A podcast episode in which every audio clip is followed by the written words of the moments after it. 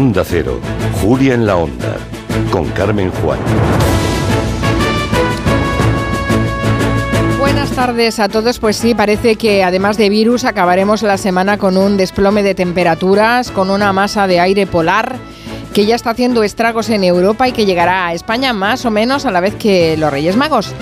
Mientras tanto, la situación geopolítica en Oriente Próximo no para de calentarse. Comentaba María Hernández ese atentado en Irán. Bueno, pues ayer fue asesinado en Beirut el número 2 de Hamas, un ataque que, aunque no ha sido oficialmente reivindicado por Israel, ya ha supuesto la paralización de la mediación egipcia entre Israel y Hamas será uno de los temas que trataremos a partir de las 4 en el tiempo del orden mundial con nuestros analistas. Hoy estarán Fernando Arancón y Eduardo Saldaña. Les recuerdo que además van a poner a prueba, como ya tienen por costumbre, nuestros conocimientos sobre el mundo mundial. A ver qué nos preguntan esta tarde, no se lo pierdan.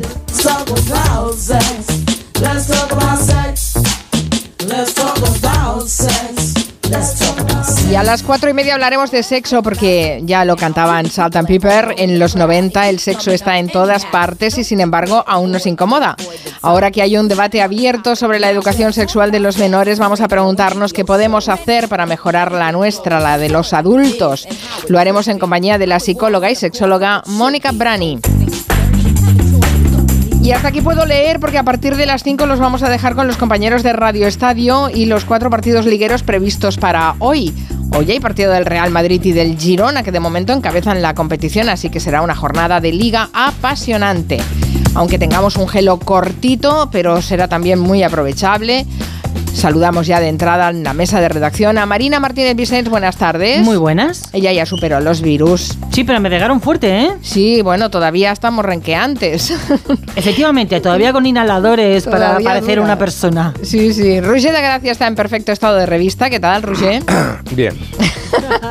y Nuria Torreblanca está estupenda. Yo le sigo haciendo la cobra al virus de momento. De momento, porque bueno, ya veremos, ya veremos, a ver qué nos pasa este 2024. Vamos a saludar por primera vez este año a Antonio Martínez Ron.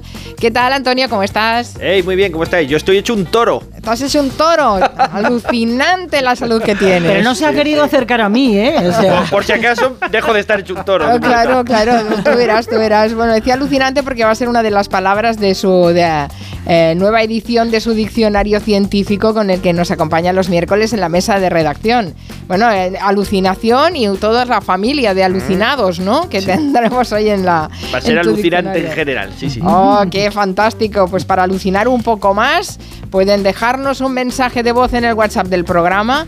A propósito de todos los temas que tratamos, les invitamos a hacerlo. 638 4420 81. Empezamos. Vamos a hacer? ¿Qué vamos a hacer? Eso, ¿qué vamos a hacer? ¿Qué vamos a hacer? ¿Qué vamos a hacer? Pues empezar. Qué casualidad que te he encontrado. ¿Qué haces por aquí? ¿Cuánto ha pasado? Felicitando a esta mujer. De ya vi, creo que le he soñado. ¿Qué tal va todo? ¿Cómo has cambiado? He pensado en ti más de la cuenta.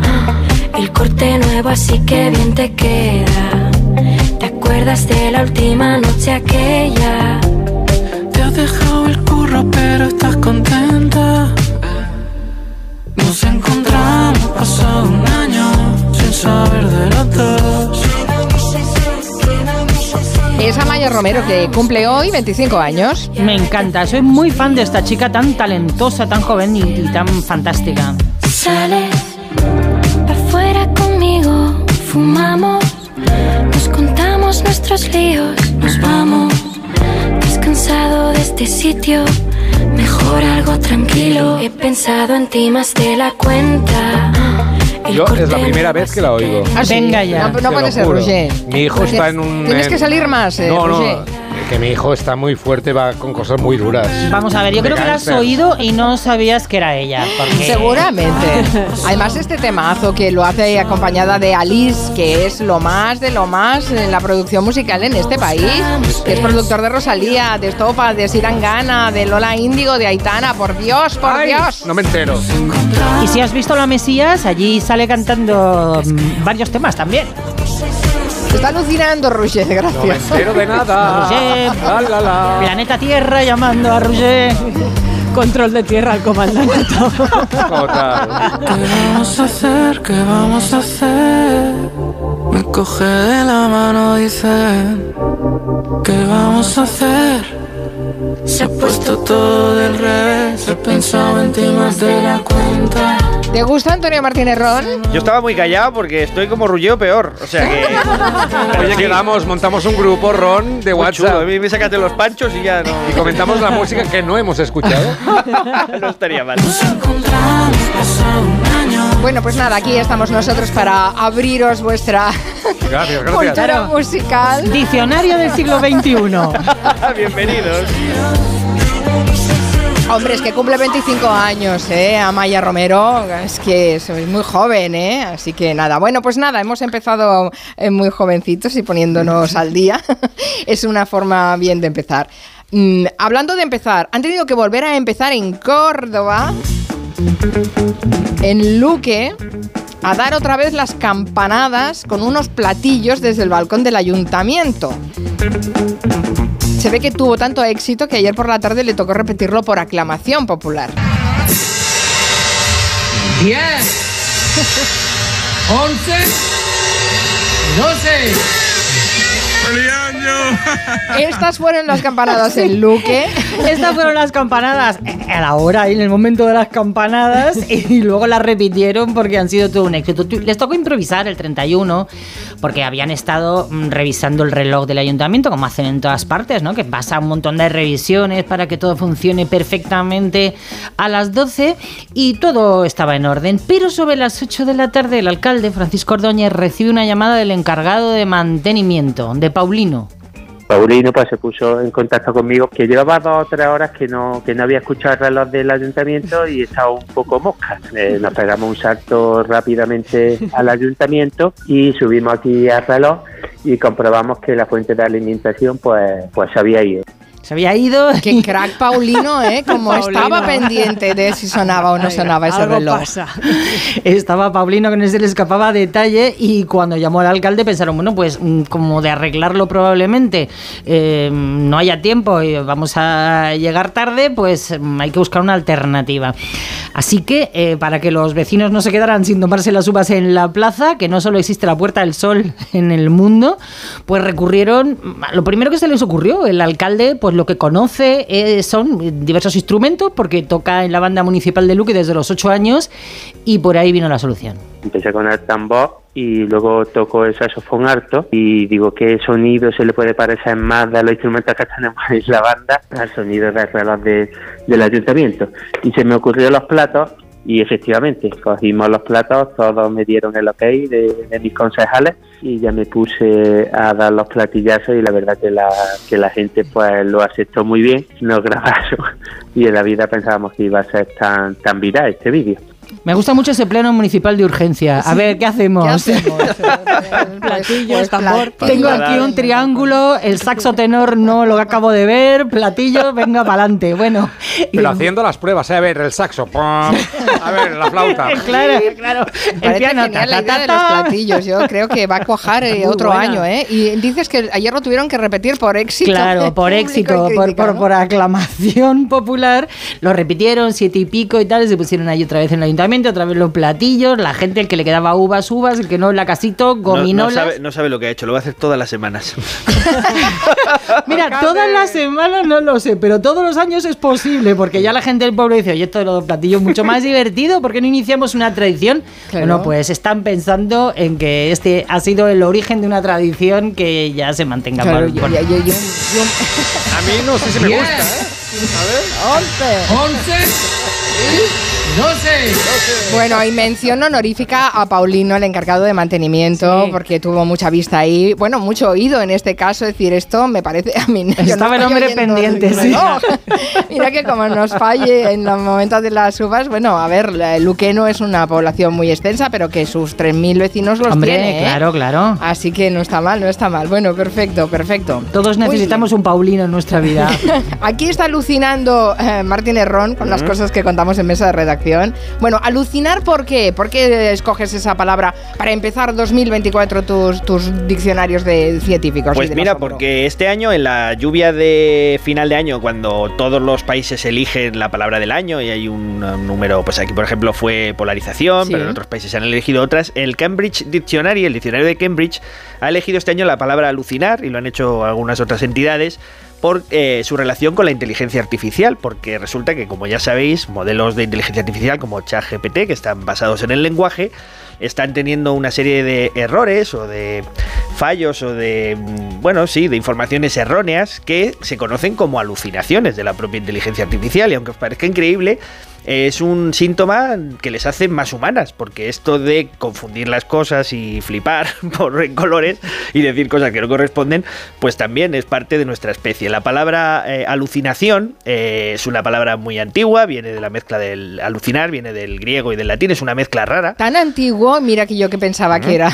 lenguaje boomer. Sí, que lo inventaron en Alucina, vecina. Exacto, vecina, vecina. Sí, pero bueno, digamos, en, en psiquiatría, el término técnico de alucinación es muy reciente, relativamente reciente en comparación.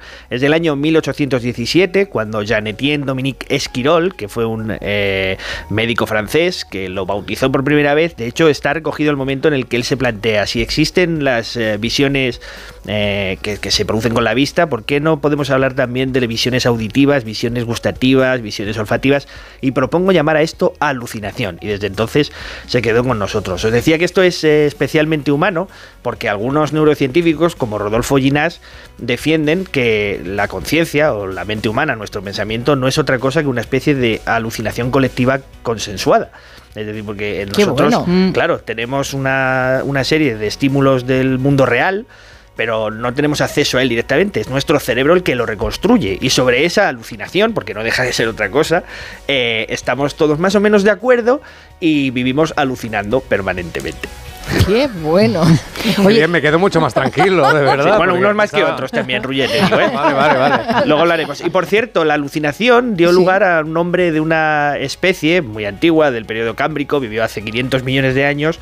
Se la bautizó como alucigenia, con H, alucigenia, porque eh, se descubrió en 1977 y era tan flipante que no sabían ni cómo llamarlo, porque es una especie de espárrago con pinchos Uf, rarísimo que medía unos 5 centímetros de longitud y los científicos estuvieron muchísimo tiempo dándole vueltas a ver dónde este bicho tenía la cabeza o cuál era la anatomía porque no se explicaba de ninguna manera. Y lo último, todavía eh, en cierta discusión, es que creen que es el trozo de otro bicho que se caía y se quedaba fosilizado, es decir, que no era el bicho en sí mismo, sino que era como un fragmento de otro Ay, bicho más grande. ya pero me imaginaba el espárrago con tentáculos y ahora pensar que eso es algo que alguien pierde. la parte de una cola de otro, de otro bicho que en cualquier caso era suficientemente raro como para justificar el nombre de halucigenia, que es el nombre. Halucigenia. Eso es. Qué fuerte. Bueno, bueno, todo lo que aprendemos con eh, Antonio Martínez Ron y su diccionario del asombro. Bueno, alucinaremos un poquito más más adelante.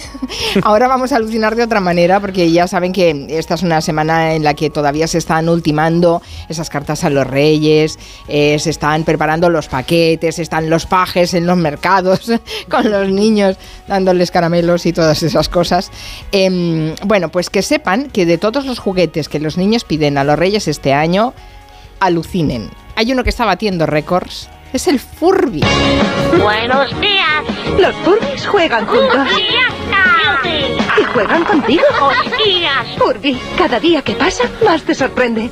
¿Recordáis el Furby, Son no? millennials, Hombre, los cómo olvidarlo. Esa especie de gremlin que hablaba que llegó en los 90, finales de los 90 y principios de los 2000 y de aquello, bueno, aquel animal o peluche, no sé cómo llamarlo, se vendieron 40 millones de unidades solo en sus primeros tres años de vida. Pues bueno, la demanda de Furbis este año ha aumentado, atención, un 440%. Es ¿Pero una por salvajada. qué? Estoy alucinando, Sí, pero, realmente. Bueno, y también ha subido la demanda de juegos de manualidades, eso creo que es una buena noticia, un 113%.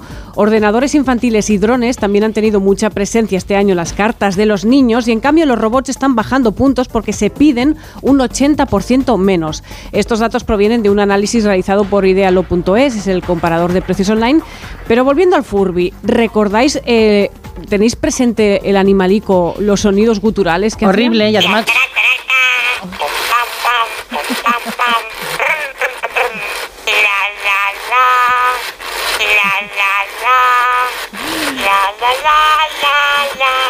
Un poco molesto, ¿eh?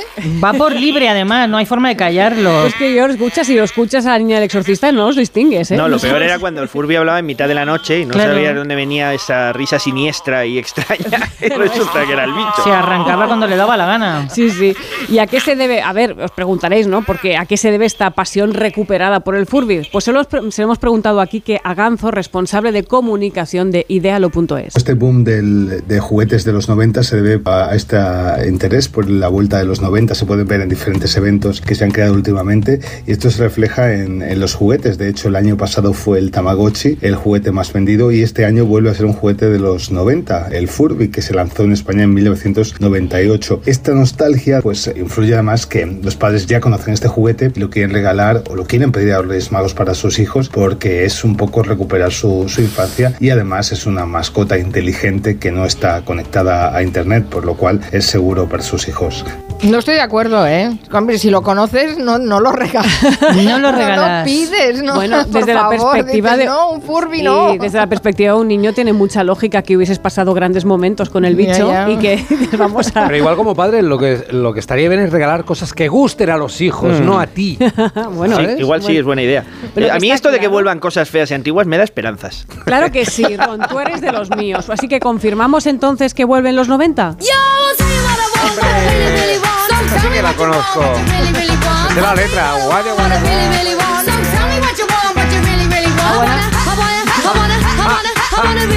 Esta canción tiene menos vocabulario que un Furby dentro, Exacto, ¿eh? O sea sí, que- señora. Es que lo, te pones a hablar con, con la canción y, acabas antes. Hay varios oyentes que dicen que lo del Furby es por los gremlins, que la gente está volviendo a ver gremlins Ah, ¿sí? en plataformas y demás, y se No, piensa lo, que lo- ver, parecido. lo bueno del Furby es que si lo mojas no se vuelve malo. Que eso ya es una ventaja, no te mata. El Furby. Bueno, igual te es electrocutan, no lo metan en la bañera, verdad. ¿eh? Pero tú lo es quieres matar al cabo de 10 minutos también. ¿eh? Bueno, pues pensad en, en que sí, que están volviendo los 90, lo confirmamos. Pensad, por ejemplo, este, esta- este fin de semana, ¿no? Las campanadas de la mayoría de televisiones en la Puerta del Sol se ha detenido el tiempo. Hay un señor con capa que da las campanadas que lleva allí desde entonces, desde los años 90 y se llama Ramón García. Me gusta mucho mi oficio, me lo paso muy bien aquí con todos ustedes. Este año ha sido maravilloso. Borbel con el Grand Prix y que haya estado también. Por cierto, a los más pequeños que hoy ven las campanadas por primera vez, hoy va a salir la vaquilla en estas campanadas. Eso. A ver si la veis un ratito. Faltan este platillos aquí, faltan Es, es- es que este año, a ver, no llevaba capa Ramón García, pero él siempre con sus cosas. El Bueno, se Prix, la las vaquillas. Hubo un momento en que se la puso, ¿eh? La capa. Claro. O sea que sí, sí. Ah, sí, se la puso al sí, final. sí, sí. Ah, y hacía yo, digo, qué raro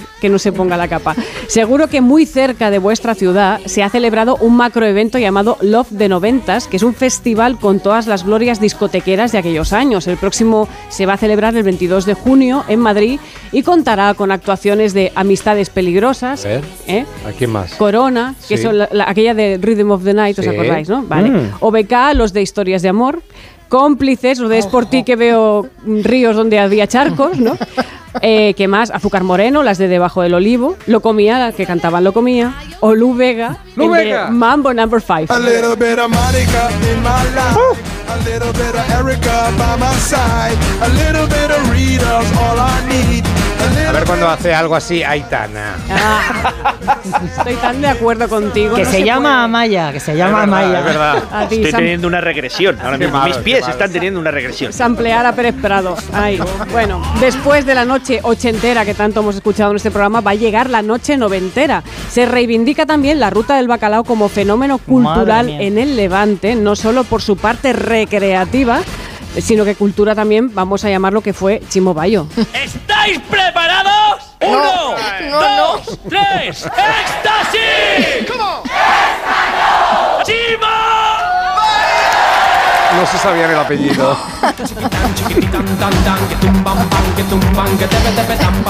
Sí, señor. Chimo Bayo. Bueno, pues también recordad, ¿eh? no es ninguna broma. En A3 Player podéis ver la serie La Ruta, que además es muy Mola, interesante. está bien. Y Sí, es muy recuerda, buena. exacto, recuerda todo aquel fenómeno social y cultural. Otro indicio del regreso de los 90, también haced un poco de memoria. ¿Recordáis la serie Los Serranos? Ahora tengo mucho más. Bueno, es que ha sido un fenómeno revival absoluto. Bueno, claro, a ver, chavales que hoy día tienen 15, añeros. 16, 18 años, 20, se han tragado la serie entera 20 años después o 25 después de su estreno porque la colgaron en plataformas. O sea que está claro que los 90 están aquí y yo no sé si eso es bueno o es malo, en cuanto a los recuerdos de las personas. Uy, A qué ver, pregunta, qué pregunta. ¿El chándal de Tactel de, de cuándo es? ¿De esta década? Yo no sé qué juventud tuve, pero todo lo que traéis de los 90 me parece horripilante. O sea, que no lo pasé bien en general. A ver, también, también estaba el grunge y todo lo ¿Cómo bueno. no te va a ¿vale? gustar Chimobayo? Dios, por favor. Dios, o sea, también para los jóvenes, todo lo que ahora os parece horrible, dentro de 20 años alguien en la radio dirá, ¡qué maravilla! El reggaetón, Alice, qué, qué bueno. Eso sí. No sé, res- ¿rescataríais algo de aquella época? Ay, ¿O, enterraríais algo definitivamente? Los tapones para los oídos de los 90. Tengo que hacer memoria, pero seguro que hay muchas cosas rescatables en los 90. Hombre, claro que muchas, sí. muchas, muchas. La Macarena. ¡Oh, Dios! ¡No! Me parece una década divertida, salvo las mamachicho y ese tipo de... Sí, la, la, la irrupción de las teles privadas fue un gran momento, No en sé. los 90. Pero estás mejorando, ¿eh? Me voy a coger al... Me viene a la cabeza Jesús Gil metido en un Sí, sí, jacuzzi, por ejemplo, con Vamos. las chicas en bikini. Eso era horrendo. Eso era Todo, hacia arriba, Pero- todo hacia arriba. Goles son amores. Goles no, son Escobar. Dios. Me pido el comodín del público para responder Venga. a la pregunta que nos ha hecho Nuria Torreblanca. ¿Fueron mejor los 90 que los 80? ¿Qué rescatarían de los 90? Por ejemplo, eh, las deportivas con tacón. Eso, Ay, no, ¿Eso es de los 90? eso lo enterraría muy, muy, muy bajo No, tierra. es- no es posterior eso, Marina. ¿No es anterior? No, no. eso No, fue. eso era las chirucas, Carlos. Y las crocs, las Ya crocs. decía yo. Las Ala, Crocs, eso es muy, muy tarde, más tarde, Más posterior. tarde, más tarde, de los 90. Bueno, en fin, no sé, ayúdennos a hacer memoria. 638-442-081.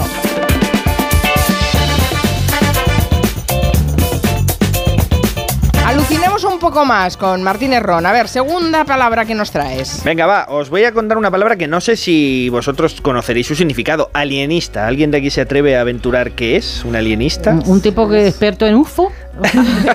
De la película aliens. Alien Nación. Nos ha contaminado tanto el inglés que esta palabra, pues eso, nos remite a los aliens de, de la película, a los eh, extraterrestres, y sin embargo es la manera en que se llamaron durante un tiempo a los primeros eh, médicos que trataban la salud mental, los primeros psiquiatras, digamos, aunque se- psiquiatría surgió mucho después.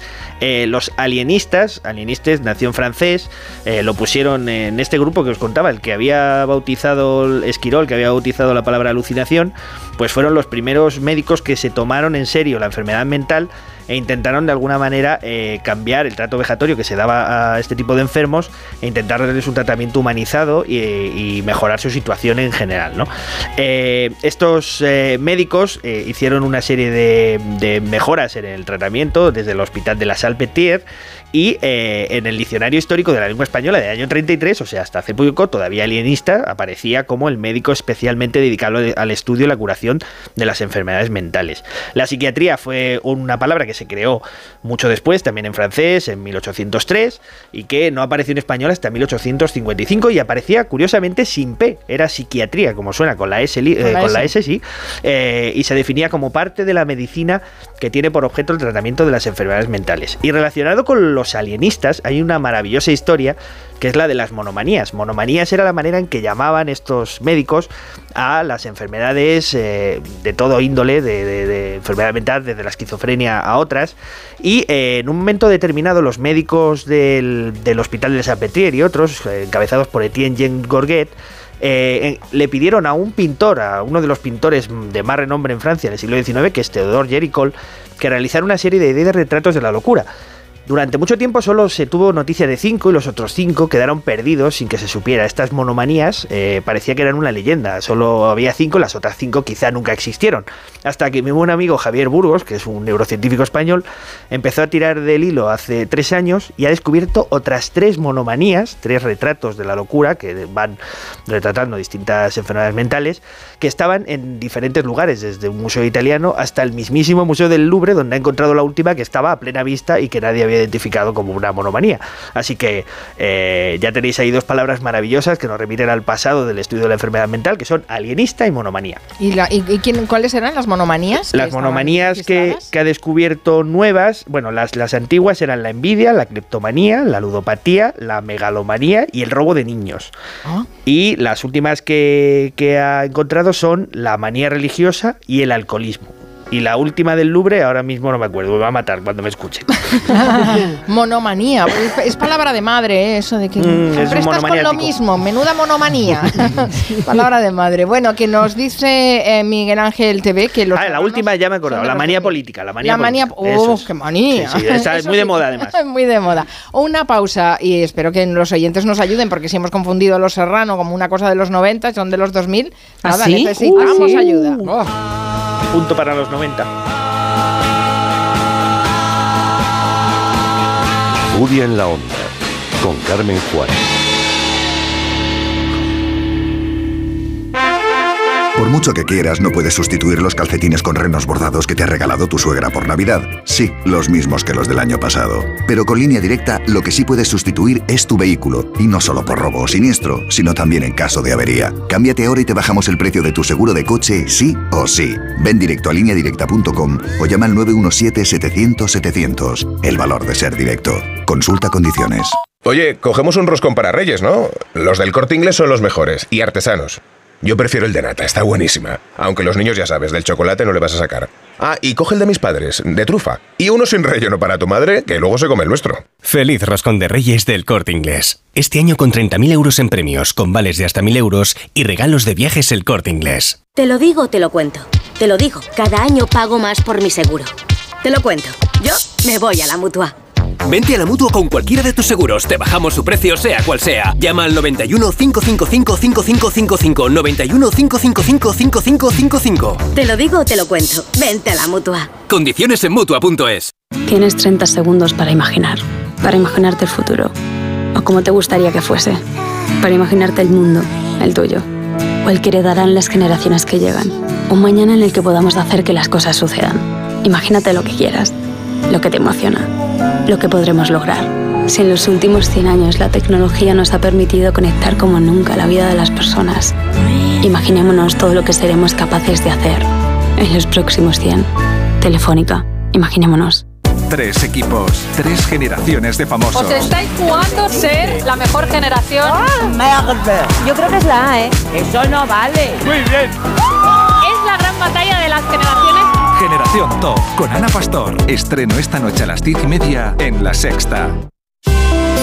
En la Fundación Alquiler Seguro estamos comprometidos para crear hogares seguros y dar una oportunidad a personas en riesgo de exclusión social. Por eso queremos agradecerles su continuo apoyo y confianza durante este 2023. Fundación Alquiler Seguro te desea una feliz Navidad y un 2024 en tu hogar. Urbanitae presenta El fantasma de la ópera. Esta Navidad transpórtate a la majestuosidad de la Ópera de París y descubre el musical que ha enamorado al público en todo el mundo. Ahora nuevas funciones a la venta hasta el 7 de abril. Compra tus entradas en musicalelfantasmadelaopera.com y haz de estas fiestas una celebración verdaderamente especial. Estas fiestas decora tu hogar con Muebles a Dama. Ven a la calle General Ricardo 190 o entra en su web mueblesadama.com. Muebles a dama les desea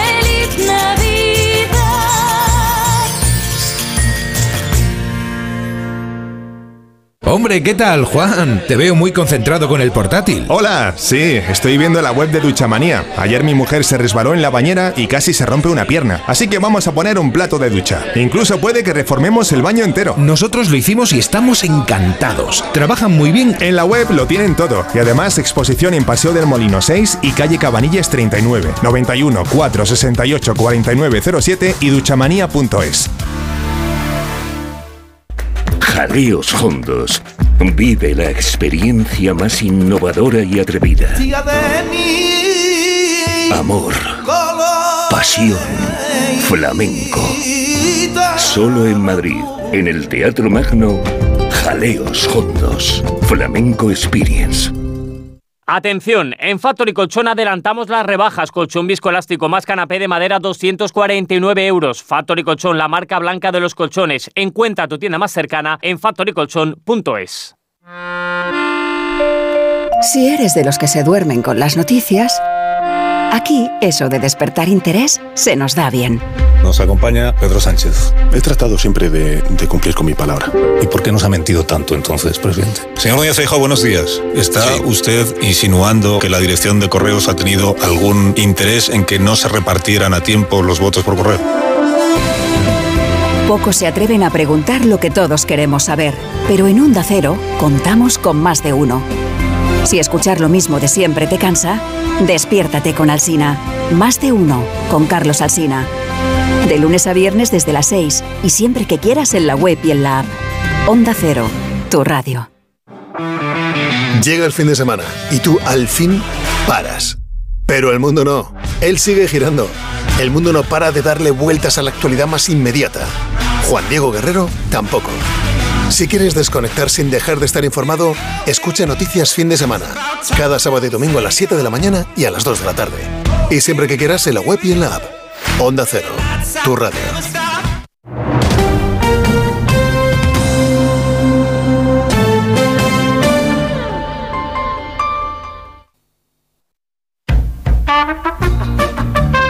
Vamos a ver, de los años 90 son las bambas, las sombreras y nikis de cocodrilo, que podía ser, estaba la discusión de si eran originales o no eran originales, esos flequillos kilométricos que se aguantaban con kilos de laca, y así que me ven a la cabeza algo más, pues los acid house, los pantalones de ciclista y los pantalones cortos hechos con vaqueros cortados y flecos, que le sacabas los flecos.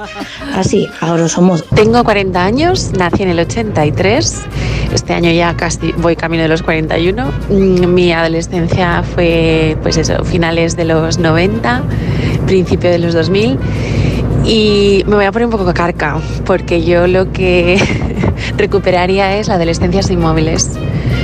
Soy profe de secundaria, eh, lo hablo con mis alumnos y con mis alumnas y cuando salíamos de fiesta, cuando pasaban cosas buenas y otras no tan buenas, pero que no quedaba una, una imagen ni una documentación gráfica. Pues sí, soy del del 68 y ojalá la década de los 80 y los 90 eh, se enterraran bajo tierra.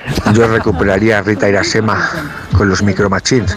Si no son Micro Machines, son los auténticos. Tenía que decirlo muchas veces y te llevabas un lote de Micro Machines. Y estaba, estaba muy bien el juego de la oca. Muy divertido. A ver, las sombreras son de los 80. Sí, las sombreras son de los 80. Sí, y sí. perfumes también es de los 80. Juan. Yo gracias a los oyentes he descubierto por fin qué es lo único que echo de menos de los 90, que es mi flequillo. claro, sí. Pero con laca. No, no me echaba nada, pero tenía pelo. Dice Sonia San José, yo y muchos compañeros de clase del colegio flipábamos con las peleas de caballeros del Zodíaco. Ostras. Años después pude volver a verlas y vaya decepción. Hemos tenido que preguntar a Guillem Zaragoza qué era eso. Mítico, una serie de, de dibujos Caballeros del Zodiaco. Bueno, bueno.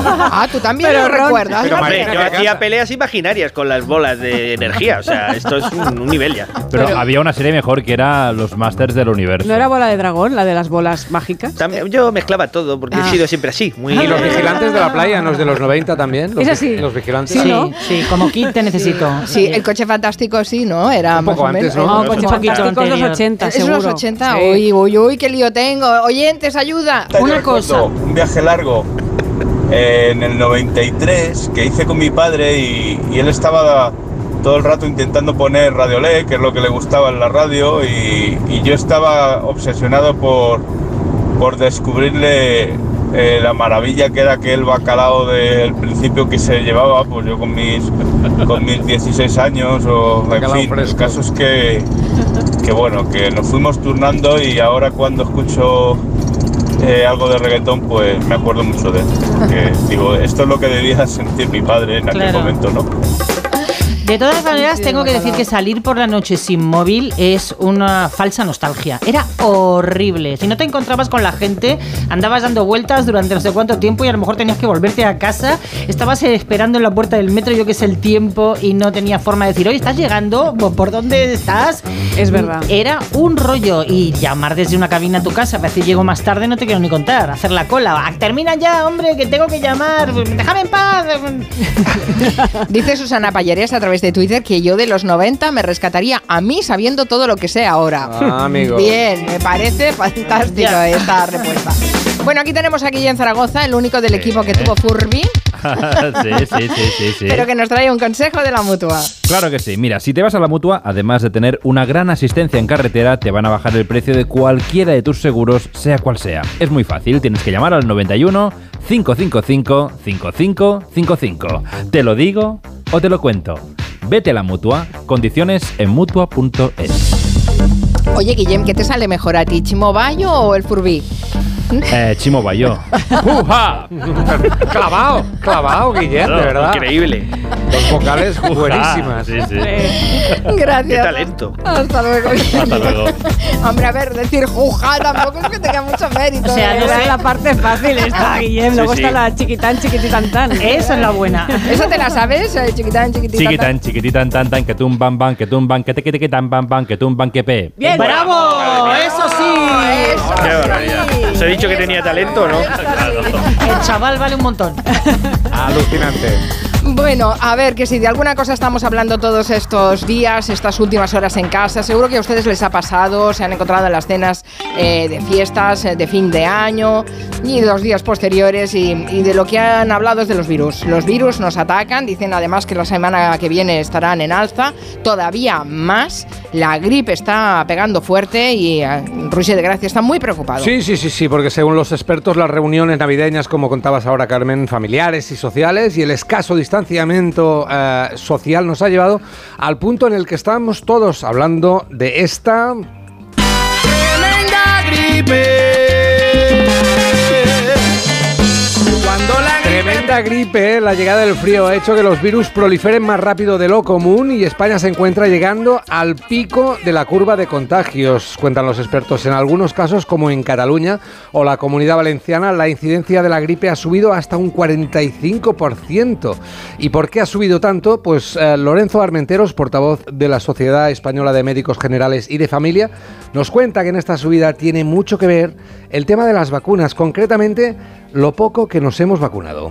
Y hay un, un cierto que, que podríamos denominar hastío vacunal o cansancio vacunal o, o posepidémico que está dando lugar que esta, este año eh, sea eh, en cierta manera diferente a los años pasados en lo que significaba de casos de gripe y de afluencia a los centros de atención primaria. Los casos- Hastío vacunal, ¿eh? Hastío vacunal. Mira, el concepto está bien, ¿eh, Martínez Ron? Mm, es de otro para el diccionario apuntado. Totalmente, los casos de gripe están en todas partes, llegando a afectar a familias enteras y también a negocios enteros, como eh, leíamos el otro día, el restaurante Miga de A Coruña, que hace poco cerraba sus eh, reservas porque tenía todos sus trabajadores con gripe, 6 de 6, lo contaban por Twitter y no podían hacer reservas ni nada, o al mismo tiempo también eh, Operación Triunfo, como contaba Noemí Galera ayer mismo. Yo lo único que pido es salud, porque en la academia está la cosa. Ah, vale, tienes razón. Es que la mitad de las personas que hoy han actuado aquí están enfermas y no se ha notado lo más mínimo. Es verdad. Claro, están tan juntitos, están tantos besos, tantos abrazos, pues claro, te contaminas. Ah, hay subida de gente cogiendo la gripe, pero también los casos de gente cogiendo a la, a la vez gripe, COVID y virus, eh, el virus que provoca la bronquiolitis, con lo que los expertos hablan de la llegada de no una pandemia, sino una tripledemia. O sopa de virus. Pero bueno, no, no, es verdad, ¿eh? Técnicamente hablando, ¿no? Técnicamente hablando, sopa de virus. Aún así, los expertos no llaman al alarmismo, pero sí a tomar las máximas precauciones, mantener las distancias. O sea, volver a lo de antes, lo del COVID. No besos, no abrazos, ponerse mascarillas en lugares cerrados y vacunarse. Las campañas de vacunación siguen abiertas eh, hasta el 31 de enero de momento. Y en urgencias, sí, es verdad, están un poco colapsados y están pidiendo también refuerzos eh, para poder eh, asistir. De todas maneras, ah, vemos humor también, ¿eh? vemos tweets de gente como Reina del Olimpo que nos pone una imagen de ella encerrándose en el armario o una señora cerrándose en el armario diciendo ya tengo la gripe A hospedada en casa, a ver si me esquiva. Concejala de festejos con una imagen de un oso polar ahí tirado diciendo, resumen de noche vieja, tengo gripe A, B y C y 30 cepas de COVID. Y Mauro Entrialgo que nos recuerda la imagen de los ultracatólicos besando uno tras otro al niño Jesús ante Ferraz diciendo, pasando gripe A, para puto defender España. Doy amor en el pesebre y sufrimiento en la cruz. Sopa de virus. También es verdad que ha bajado el COVID, con lo cual la gripe ha entrado y ha sustituido al COVID eh, y que no estamos en niveles tan alarmantes. No, ¿eh? y no, y ha bajado mucho la tasa de vacunación, lo están advirtiendo también los médicos. A ver, a ver, ¿todos estáis vacunados? No. De la no. gripe no. Ah, Este amigos. año a mí se me ha pasado vacunarme de la gripe y lo he pagado carísimo. Y quería decir que yo estuve en el, en el hospital, porque me tuvieron que poner oxígeno, etcétera, el, el día 23 y aluciné porque todos tenemos mascarillas todavía en casa. ¿Por qué no nos las ponemos para, para ir cuando estamos malísimos? Iba todo el mundo a cara descubierta, tenían que repartir allí mascarillas. Y luego, por lo menos en Madrid, han cerrado todas las urgencias de los centros de Sí. salud, con lo cual la saturación de los hospitales, que tú llegas allí pidiendo perdón, perdona, eh, perdona Bueno, que haya venido al piden- hospital, pero sí. es que respiro muy mal. Y te dicen, "Ah, no, no, has hecho lo que tenías que hacer. Perdona, Marina, también piden los expertos que no vayamos a urgencias si no nos encontramos realmente mal. Claro, claro, Porque si no claro. se pero- satura. Eh, ente- ente- desde luego, pero a veces es difícil distinguir. Ah, Sí. El día que yo estuve hubo gente que se quedó ingresada, bastante gente Mm. que, se, que se quedó ingresada. Si no puedes ir a tu centro de salud porque han cerrado las urgencias, ¿qué haces? ¿Qué alternativa te una, infe- queda? una infección bacteriana, por ejemplo, que necesita tratamiento de antibióticos y la cita te la dan dentro de un mes en el médico de primaria y no hay urgencias, a ver dónde vas. Tendrás Claro. que ir a que alguien te dé algo. Porque Claro, si no. claro. Bueno, eh, en cualquier caso estamos hablando de virus, estamos hablando de que está, que hay vacunas, que por favor la gente se vacune, que pida ahora, que ahí seguramente no hay tantas colas porque te las dan mm, de- mm, con cita previa, o sea que eh, se puede organizar y, y- y, mm, hay que luchar contra estos virus que además están hiperresistentes. Y hablaremos la semana que viene con más amplitud de- del tema gripe porque además será el pico, ¿no? La próxima semana se ha adelantado un poquito. No sé cómo están los oyentes, ¿qué tal se encuentran? ¿Han tenido gripe estas vacaciones, estas fiestas? Cuéntenoslo, 638-442-081. Yo creo que todas las familias han tenido una baja. Me atrevo a Sí, sí, afirmarlo, sí, ¿eh? sí, claramente. Que sí, que sí. Sí, que sí, que sí, que sí. Gracias, dándome la razón, como los locos. Bueno. Por cierto, no sé cómo estarán los virus, la sopa de virus, pero la rave eh, o la rave ilegal de Fuente Álamo en Murcia debe estar interesante, ¿eh? De Bueno, están al aire libre. No la- bueno, bueno, pero sí. se besan, ¿eh? Se besan. el aire, sí, Yo sí. lo he visto. Si pueden, se besan, eso es verdad. Todos, todos los principios de año explicamos que hay una fiesta ilegal de estas características que además aguantan días y días, eh, com- como mínimo hasta que lleguen los Reyes Magos. Y de momento es lo que va a pasar en el Fuente Álamo, no la van a desalojar, porque eso es- provocaría un conflicto aún mayor, así que les queda días de fiesta. Sí, no han decidido hoy. eh, es que hay gente que tiene realmente mal irse. ¿eh? Estábamos hablando del reto del bacalao de los años 90.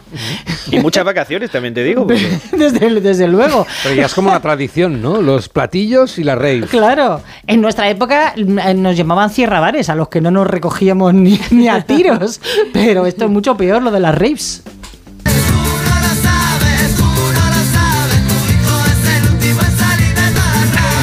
ha ha ha hay varios que están siendo los últimos en salir de esta rave que empezó el domingo. No tienen intención de, irse, se han hecho fuertes en ese circuito de velocidad de Fuente Álamo, que por cierto es de titularidad municipal. Llegaron allí, rompieron el candado y para adentro, ¿no? Hoy se reunían Guardia Civil, delegada del gobierno, alcaldesa de Fuente Álamo para, para ver qué hacen y han decidido que lo mejor es no intervenir por el momento, que esperar a Reyes es lo más prudente para que los fiesteros se vayan por su propio pie. Mariola Guevara es la delegada del gobierno. No está habiendo ningún tipo de incidente grave y por lo tanto un desalojo supondría un, un conflicto que no merece la pena abordarlo de esa, de esa manera. Sabemos que se va a ir diluyendo poquito a poco, pero a lo mejor llegará un momento que si sigue gente ahí estacionada, pues será el momento de realizar ese desalojo, pero cuando ya sea un desalojo controlable y que no genere ningún tipo de conflictividad. O sea que la rave es como la gripe, que hay que pasarla. Hasta que bajen los virus o las ganas de fiesta. De todas maneras, el nombre, de- el nombre ya apuntaba maneras. eh, Big Fucking Party. bueno, sí. Ilegal. 5.000 personas inicialmente, ahora quedan 4.000, alrededor de 1.500 coches. Porque claro, lo que sucede es que no los desalojan, pero si tú sales con el coche un momento al súper a comprar unas birras, pues después ya no vuelves, chaval, ya, ya no vuelves a entrar. Pero la mayor parte de ellos fueron bien pertrechados, llevan comida, Lo llevan... visto venir. Lo han, vi- lo han visto venir y lo más probable es que sigan ahí hasta Reyes. No ha habido ningún altercado severo, aunque sí se hacen muchos test de alcoholemia, pruebas de drogas, hay que salir con el coche. Test de antígenos. Igual es un reservorio de no gripe, porque están allí. mm, Algo inmunizados sospecho que están. algo han tomado. Puede ser, puede ser. Bueno, de todas maneras, con el frente frío que también amenaza a la península para los próximos días, no sé quién va a resistir. Ya verás, qué rápido bueno. se acaba la rave. o, no, o a lo mejor están eh, en caliente y ya no se enteran del frente frío, les pasa por encima el frente frío. Ya llegan hasta Semana Santa. Bueno, no sé si alguno de nuestros oyentes ha ido a alguna rave eh, ilegal en algún momento, porque todos los años contamos una, así que si tienen alguna experiencia personal nos lo pueden hacer llegar, ¿eh? Aquí lo aceptamos todo, 638 844-282-081. Dice yo sé que nunca se ha vacunado de la gripe, que no me pilla nada, que mm, tampoco pilló el coronavirus y que nada, y que debe ser cosa de la dieta atlántica. Bueno, Comer mucho que, pulpo. que no se fíe, ¿eh? Sí, eso, dice dentro de cuatro días me arrepentiré de haber puesto este tuit. Bueno, Sí. pues no te- que no te lo tengamos que recordar, José. A mí el COVID no me, me, me- me resbaló, mm, o sea, lo cogí, pero no me hizo nada y la gripe ya me ha metido un viaje de cuidado, yo sé. Más palabras de tu diccionario del asombro. Bueno, pues hoy que estábamos con alucinaciones, eh, la palabra que os traigo ahora es esquizofrenia, que es una de las enfermedades mentales más conocidas desde la antigüedad, aunque nunca bien clasificada del todo. De hecho, en su origen fue bautizada por el eh, psiquiatra suizo Eugene Bleuler en 1908, a partir de los términos griegos esquizein, que es dividir o romper, y fren, que es entendimiento o mente. Eh, esto ha supuesto una confusión porque este significado literal de mente dividida hace que haya quien haya pensado que la esquizofrenia es este trastorno mental de identidad disociativo como la doble personalidad y en realidad son problemas diferentes. Hoy en día la esquizofrenia se asigna, según la definición de la RAE, a un grupo de enfermedades mentales que se caracterizan por una disociación específica de las funciones psíquicas que conducen en los casos más graves a una demencia incurable. Y las alucinaciones son muy frecuentes en, en la esquizofrenia, esta confusión entre la realidad y la ficción. Se crean además grandes tramas de ficción en la mente de los pacientes. Y como curiosidad, ya que hablábamos de alucinaciones, un, detalle que no todo el mundo conoce es que las personas sordas que tienen esquizofrenia no oyen voces, lógicamente, porque nunca han estado expuestas, son sordos de nacimiento, sino que ven eh, eh, los signos de la lengua de signos eh, hablando en su idioma de manera sucesiva las imágenes de estas manos y transmitiendo los mensajes. Es decir, que tienen alucinaciones de voces que no escuchan, pero que sí que ven en el lenguaje de signos. Qué fuerte. Guau. No, no lo hubiera Increíble. No lo hubiera imaginado. En que vida. pensar, cuando uno piensa en qué pasa ahí dentro con la manera en que conocemos el mundo, hablamos, nos comunicamos, pues lógicamente si ellos tienen trastornada esa zona o esa, esa función, eh, como no escuchan, pues lo que les pasa es justamente que ven voces, ¿no? De alguna manera. Que ven voces, qué fuerte. Bueno, por lo que veo, las eh, palabras vinculadas a la salud mental que nos has traído hoy en el diccionario, eh, ha habido dos que tienen origen eh, francés y otra que tiene origen alemán. Sí, es verdad Qué que. curioso, ¿no? No, bueno, en el diccionario del asombro se recoge un poco esta tendencia que creemos que últimamente, en los últimos 100 años, la- el inglés se lo ha comido todo, porque han contado la historia de la ciencia de base ellos y han O sido que todo era griego. Sí, o que todo viene de las O lenguas romano. clásicas, pero en el siglo XIX, en determinados ámbitos como la biología, la fisiología, eh, la anatomía, eh, los científicos alemanes y franceses fueron los, los líderes en, en estos campos y muchos de los términos que hoy manejamos, sobre todo en medicina y demás, proceden de, de estas lenguas, del alemán o del francés. that's. Pero la ciencia de la rave es en inglés, el, el flipar. wave, sí, sí, flipar, sí. Ahí, flip ahí- out. ahí cogieron ellos ventaja carrerilla y nos han pasado por la izquierda. No, ¿eh? pero es verdad que he buscado flipar en el diccionario de la RAE y está aceptado flipar. ¿eh? Flipar está aceptado. Flipar y se puede flipar en gerundio, como flipando, o habiendo flipado en gerundio compuesto. Si, ya lo- si has pasado la rave. Hubiera, hubiese flipado. Nos recuerda Cristina García que en la RAVE del año pasado había declaraciones de gente del pueblo. Yo también recuerdo que, que la gente del pueblo decía, no, no, que no, que está bien. Sí, Son buenos verdad". chicos. Son Bueno, buenos algunos, se, chicos, algunos se juntaron, ¿no? Eh, si no recuerdo mal. Sí, ella recuerda, decía, No molestan. si hace más ruido el motor de mi nevera que los chicos, me dan ganas de unirme a ellos. Es verdad, es Muy verdad. majos, muy sanos, muy- Qué buena memoria, Cristina García. Mira, casi nuestra maldita meroteca. Muy bien, muy bien. Y no sé, no quiero generar una cierta tensión territorial a propósito de las vacunas, pero dice Gadir, yo vacunada de todo, estuve en Galicia y estaba malo hasta el apuntador y ninguno vacunado. A ver si es que también por territorios va a haber Pero por la dieta que- atlántica, la dieta claro. atlántica, se lo Claro, ha dicho ya un oyente hace un lo ha rato. dicho José, Claro, ya, claro. Y luego me está haciendo dudar, eh, pero mm, eh, hay comunidades, mm, juraría, en la que no es universal la vacuna de la gripe. Es decir, eh, es ante, ante determinados grupos de riesgo te vacunan, pero si no, mm, pues... A mí que me lo pongan todo como unos dardos, que me los tiren No, de claro, yo está. sí se puede, Todo, todo, lo que todo, tengas. ¿Qué tienes? Tíramelo. A ti con cerbatana te van a poner. Ahí, ahí. Bueno, vamos a tener que explorar más el tema vacunas, el tema gripe, pa- pospandémica y todo eso, porque realmente las, eh, las cifras que nos están dando los servicios sanitarios y las autoridades médicas son un poco complicadas. ¿Qué más dicen los oyentes? Buenas tardes. Aquí en Galicia está pegando fuerte tanto la gripe A como, como los catarros, como las bronquitis. Y es una vergüenza como tienen aquí la sanidad pública. Eh, los colapsos que hay en los hospitales son vergonzosos. Yo los viví con mi padre el pasado 26 de diciembre, donde estuvimos desde las 6 de la tarde hasta las 3 de la mañana esperando a que le hicieran una prueba, sentado en una silla de ruedas, nueve horas consecutivas. ¿Eh? Eso es vergonzoso, vergonzoso de verdad. Sí, sí, indignante. Está bien que eh, nos llamen y nos denuncien estas situaciones y que escuchemos eh, la situación en la que se está, porque lo- estamos hablando de unas cifras de incidencia altísimas, de gente que además necesita asistencia eh, hospitalaria y que si los únicos eh, recursos son urgencias, las urgencias se colapsan. Es, Sí, claro. sí. ¿Es así? Es, es así. Es, Y los sindicatos de médicos y de enfermeras están pidiendo refuerzos eh, constantemente. Sí, sí, y en todas las comunidades autónomas. Así que, bueno, viene saberlo y que lo consignemos en, en este programa. Eh, sean libres de dar su opinión o su eh, propia experiencia a través del 638-442-081. Che idea. Che idea. Temazo noventero, ¿eh?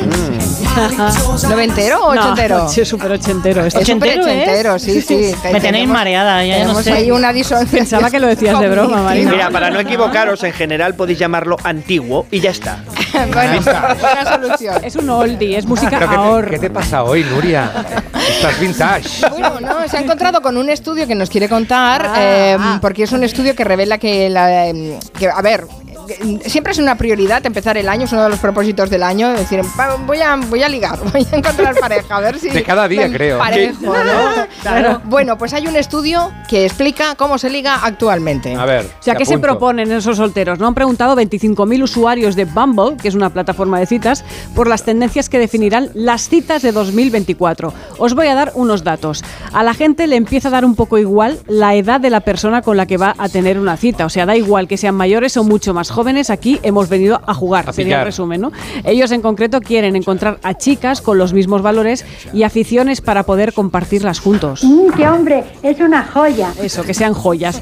Los solteros y solteras pasan del rollo de la superación, ahora quieren a otras personas que no intenten cambiarlos y los acepten tal y como son y compartir intimidad emocional. Se llevan los espíritus vulnerables, lo que llamaríamos un Ned Flanders, así ligaba el vecino de Homer Simpson. Solteras de Springfield, vuestras plegarias han sido flandersadas. Ned flandersadas. ¿Es para buscar novia este vídeo? Calla. ¿Qué pensarían de un hombre que posee casa propia y coche propio? Ese es Ned Flanders, un hombre al que no le avergüenza llorar. Y el dato final, las mujeres de este estudio han dejado claro que prefieren tener menos citas, pero que sean de calidad. Queda claro que atrás quedan las viejas costumbres, las de aquellos hombres que tenían que mostrar una caballerosidad casi patológica, lo que conocemos como el Fernando Galindismo. Fernando Galindo, un admirador, un amigo, un esclavo, un siervo. Bueno, nos ha quedado claro también que lo de ponerse chulito ya no funciona, que en tiempos de ligar como el torete, pues eso ya ha pasado. Yo así de palabras no ando muy fino. Pero todos dicen que me explico bien, vamos, que se me entiende. ¿Y qué? Que me gustas cantidad. Eres la gachimachula y cachonda que he conocido. Estás buenísima. Y por ti sería capaz de cualquier burrada palabra, te lo juro Hostia, por mis muertos. me ha convencido. Qué bruto eres. Lo quiero llamar. Sí, sí, sí. Y el truco infalible es, por supuesto, ir con la verdad por delante. Osgood, he de ser sincera contigo. Tú y yo no podemos casarnos. ¿Por qué no? Pues. Primero, porque no soy rubia natural. No me importa. Y fumo. Fumo muchísimo. ¿Me es igual? Tengo un horrible pasado. Desde hace tres años estoy viviendo con un saxofonista. Te lo perdono. Ah, nunca podré tener hijos. Los adoptaremos. ¡No me comprendes, Osgood! ¡Ah! ¡Soy un hombre! Bueno, nadie es perfecto. Qué final, ¿eh? Qué maravilla de Magnífico, final. es magnífico. Por qué horror sería ligar con, con la gente perfecta, que no tenga taras ni tenga nada raro. No hay nadie, no hay nadie perfecto. Ah, bueno, hay gente. ¿No? eh, Perdón. No, no, no, no, no, no, Ruge de gracia, no hay nadie perfecto, no. Dios mío. Otra cosa es que uno se piense que lo es, pero nadie, nadie lo es. Pero se puede rozar la perfección. Ahí está, ahí Bueno. está. Aquí estamos nosotros. Ese Antonio. Todos tenemos cositas, ¿eh? Por cierto, ¿conocen a alguien que haya nacido en un sitio raro? ¿En la calle? ¿En un autobús? ¿En el portal de Belén? bueno, lo pregunto porque el día de 1 de enero nació una niña en un andén de cercanías en Barcelona, que ya tiene mérito. Correcto, concretamente en el andén de la estación de Sants. Por lo visto, el parto se adelantó y por una vez algo se adelanta en el Rudalías de Barcelona. Teníamos que contarlo. La mujer se puso de parto y una pareja de los Mossos que estaba apatrullando la estación recibió el aviso y tuvo que asistir al nacimiento de la criatura. Nos lo cuenta Ricard, uno de los agentes que asistieron al parto de esa mujer. Al llegar a las vías vimos que la mujer estaba ya tumbada en el suelo con evidentes signos de parto inminente. En ese momento, tanto la compañera como yo asistimos a la mujer tratando de calmarla, ayudándola y fuimos ayudados en todo momento por un vigilante de seguridad de la estación, así como por una ciudadana que se encontraba en la zona del andén para viajar que nos procuró también mantas y piezas de ropa para poder cubrir a la criatura cuando saliera y asistir convenientemente a la mujer. Y aquello que se pedía, paños calientes, Agua caliente y toallas. agua caliente, toallas.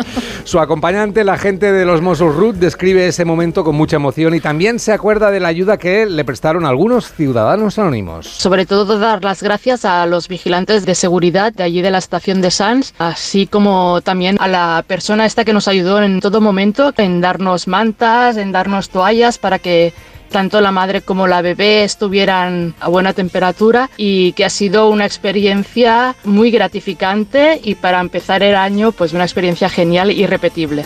¿Sabes cómo se llamaba la niña que nació en la estación de Sánchez el 1 de enero? ¿Cómo se llama la ¡Mari niña? Carmen! ¡Hombre!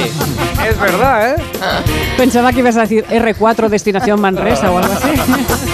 Delay. Qué fuerte. Bueno, pues eh, nada, en fin, mira una mesa más aquí. eh, gracias, Antonio Martínez Ron. Hasta, luego, Mari semana. Carmen, como dice el meme. Hasta luego a todos. Enseguida eh, vamos a repasar el orden mundial que ya saben que está revueltillo. Ahora las noticias puntuales de las 4.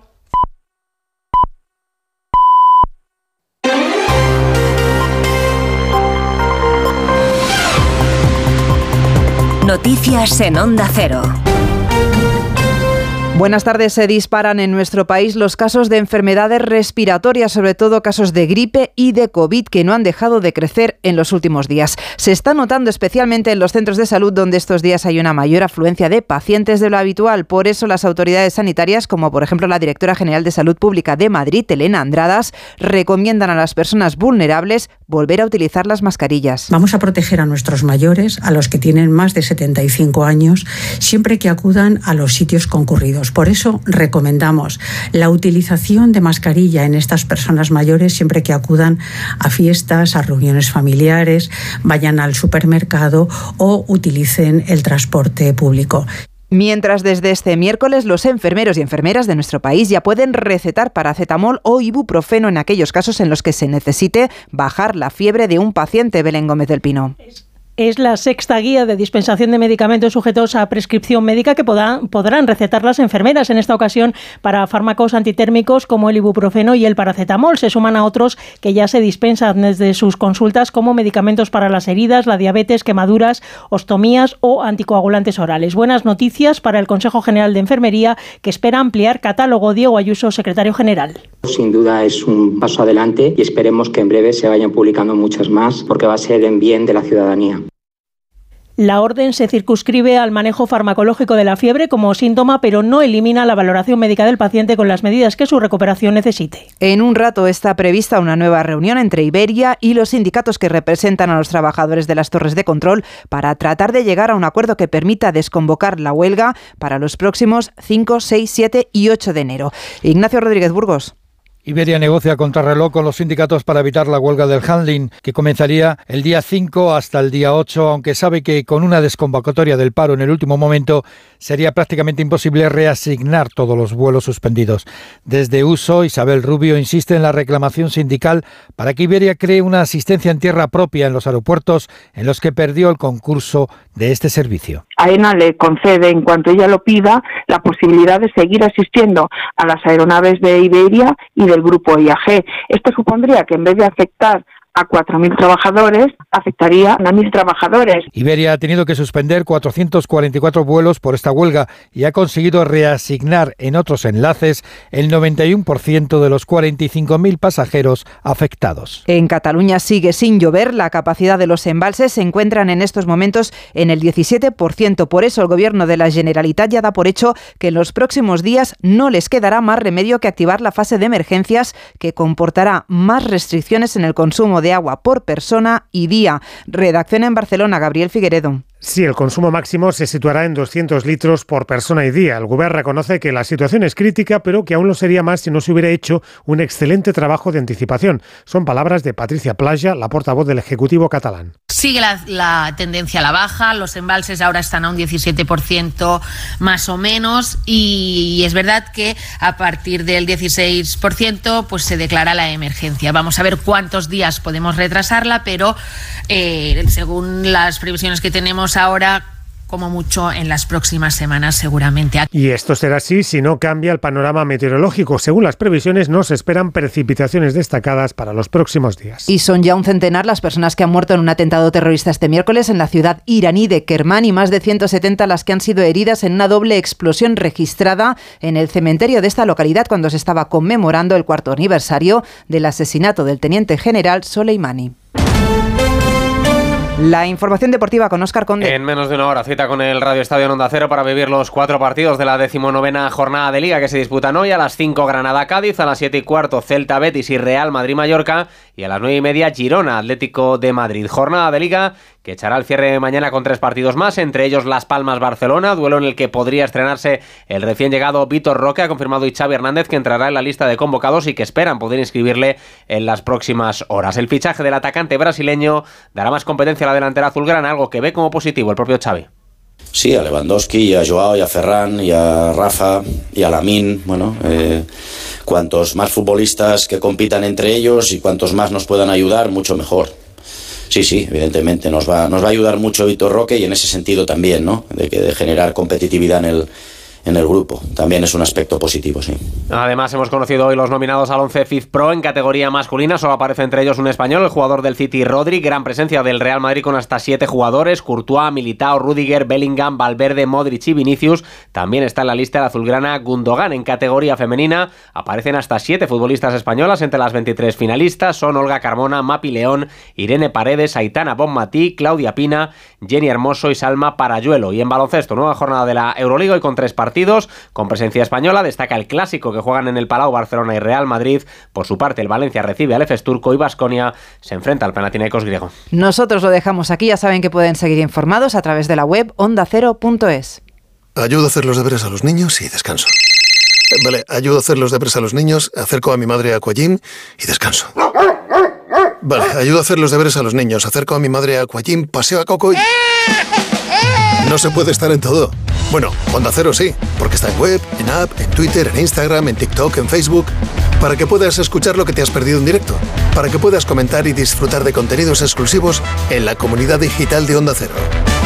Onda Cero, tu radio. ¿Te lo digo o te lo cuento? Te lo digo, no me ayudas con las pequeñas reparaciones de casa. Te lo cuento, yo me voy a la mutua. Vente a la mutua y además de ofrecerte nuestro servicio de manitas hogar, te bajamos el precio de tus seguros, sea cual sea. Llama al 91 555 5555. Te lo digo o te lo cuento. Vente a la mutua. Condiciones en mutua.es. Solo esta Navidad, suscríbete a A3 Player por 0,99 euros al mes durante tres meses. A3 Player. ¿Estás preparado? Oferta válida por tiempo y número de altas limitados. Consulta bases en la web de A3 Player. Uf, No estoy seguro. ¿Un masaje? Espera, no. Hay paracaídas. O tal vez conducir un Ferrari. Bueno, no, no. El masaje de Smartbox. Le hará bien. Lo necesita. Este año regala emociones. Este año regala Smartbox. Más experiencias en smartbox.com o en tu tienda más cercana. Securitas Direct. ¿En qué puedo ayudarle? Buenas. Llamaba porque quiero instalarme una alarma. ¿Ha sufrido algún robo? No, pero lo han intentado mientras estábamos en casa de mi madre celebrando su cumpleaños y ya no me quedo tranquila. Pues no se preocupe. Si usted quiere, esta misma tarde le instalamos su alarma. Protege tu hogar frente a robos y ocupaciones con la alarma de Securitas Direct.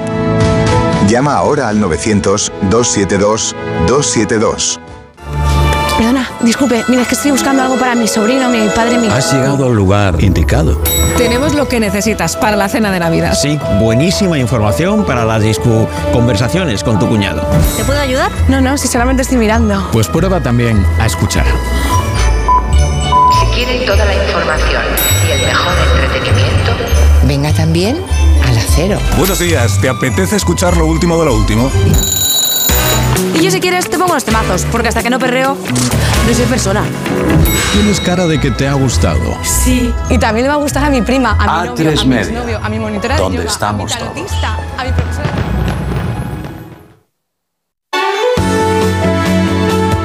Onda Cero Madrid, 98.0 FM.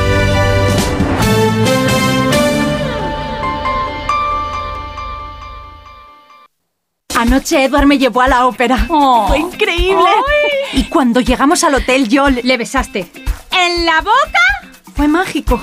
Oh, no. Pretty Woman, el musical, en el Teatro EDP Gran Vía. Vive la comedia romántica que brilla en la Gran Vía. Vuelve a soñar. Entradas a la venta en gruposmedia.com.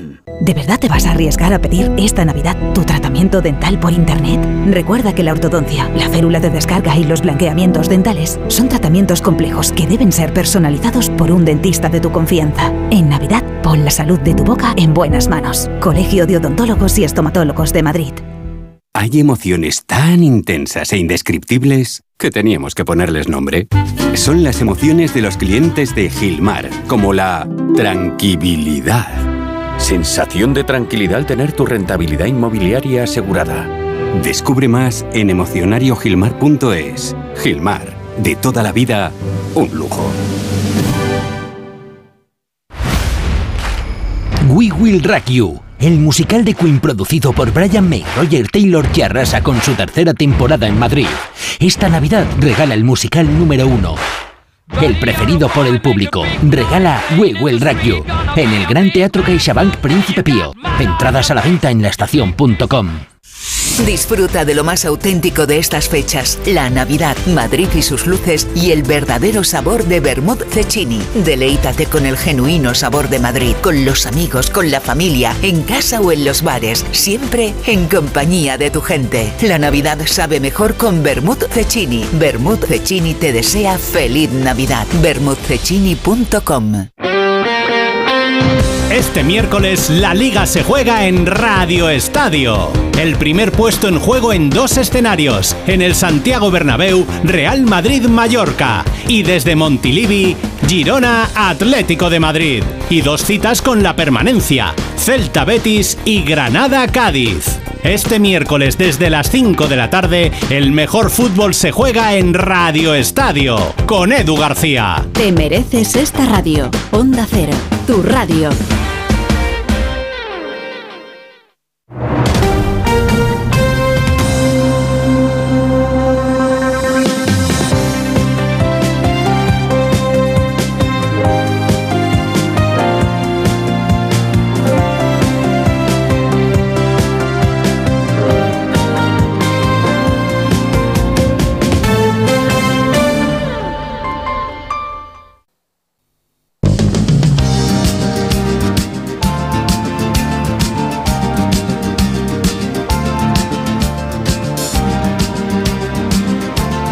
Onda Cero, Julia en la Onda, con Carmen Juan.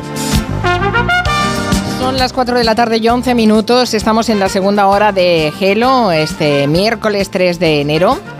Enseguida nos vamos a abrir el orden mundial y ver qué es lo que pasa por ahí, lo que se cuece. Todo malo, ya se los digo yo. Está la cosa tremenda. Saludo a Fernando Arancón y Eduardo Saldaña. Buenas tardes a los dos. Muy buenas tardes que tenéis trabajo, ¿eh? Lo vuestro no ha parado, es un continuo, ni nuevo año ni nada. estamos a 3 de enero, además, que es que nada, no, no, tenemos descanso ninguno. No, no, no, y más que tendréis que trabajar este 2024. Les anuncio también que em, dentro de un ratito vendrá Mónica Brani, que es psicóloga, sexóloga, creadora de contenido y divulgadora, directora de sexología en Plátano Melón. Han sacado al mercado una serie de libros muy interesantes em, que hablan de cuestiones muy básicas, el deseo, el orgasmo, de hecho, es una colección que va a abordar diferentes aspectos de la salud sexual y sexoafectiva. Muy interesante, no se lo pierdan la conversación que tendremos con, con ella. Y después ya saben que tenemos eh, especial Radio Estadio porque hay jornada de liga, así que nos despediremos a las 5 de la tarde. Vamos a empezar con el cómo está el mundo y lo primero de todo, como siempre, para no perder las buenas eh, tradiciones que tenemos en este espacio con el orden mundial.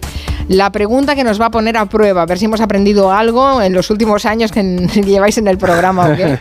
A ver, ¿cuál es la pregunta pues, A ver, Carmen, como los Reyes Magos ya están de camino, yo espero que se porten bien conmigo, que este año me ha sido muy bueno. Vamos a hablar de juguetes, Carmen. Así que ah, la pregunta es...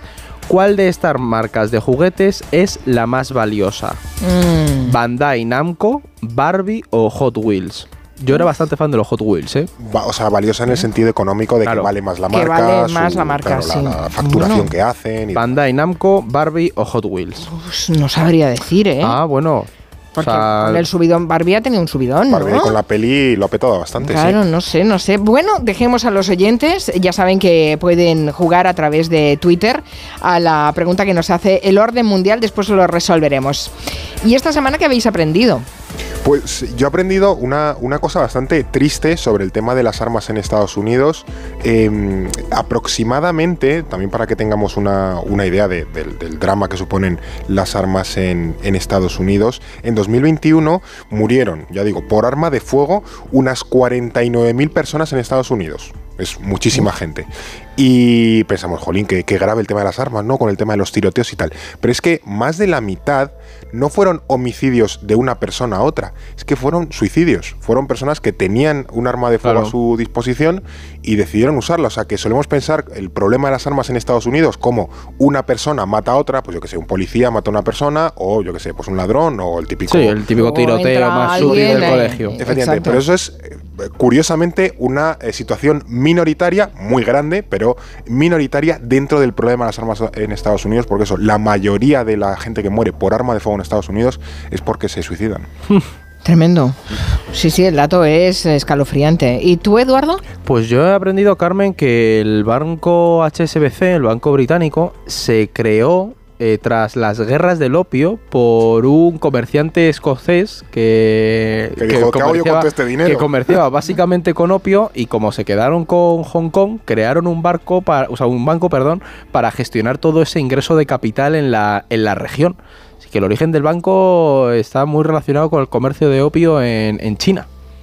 Eh, sí, eh, yo no lo sabía. había la famosa frase, ¿no? Eh, la famosa frase de que es más delito eh, si atracar un banco o fundarlo. Bueno, pues. pues en este caso. o la de nunca preguntes cómo hice mi primer millón de dólares. Claro, es, es, verdad que, ojo, a lo mejor viene ahora el CEO de HSBC, me pega aquí y me dice que, que es verdad que ellos te dicen que tuvo una refundación en su momento, pero el origen del banco, 1875, viene de la época de los británicos en, en China y en Hong Kong. Sí, sí. Es que ya, ya, no se puede emprender, Eduardo. No, antes era un entrepreneur. Bueno, vamos a ponernos serios porque la situación eh, eh, política mundial está, está terrible. Por cierto, hay un oyente que nos pregunta por una de las últimas noticias del día, que es eh, Gustavo Ugarte, dice, ¿quién ha sido el que ha provocado el atentado en Irán con más de 100 muertos?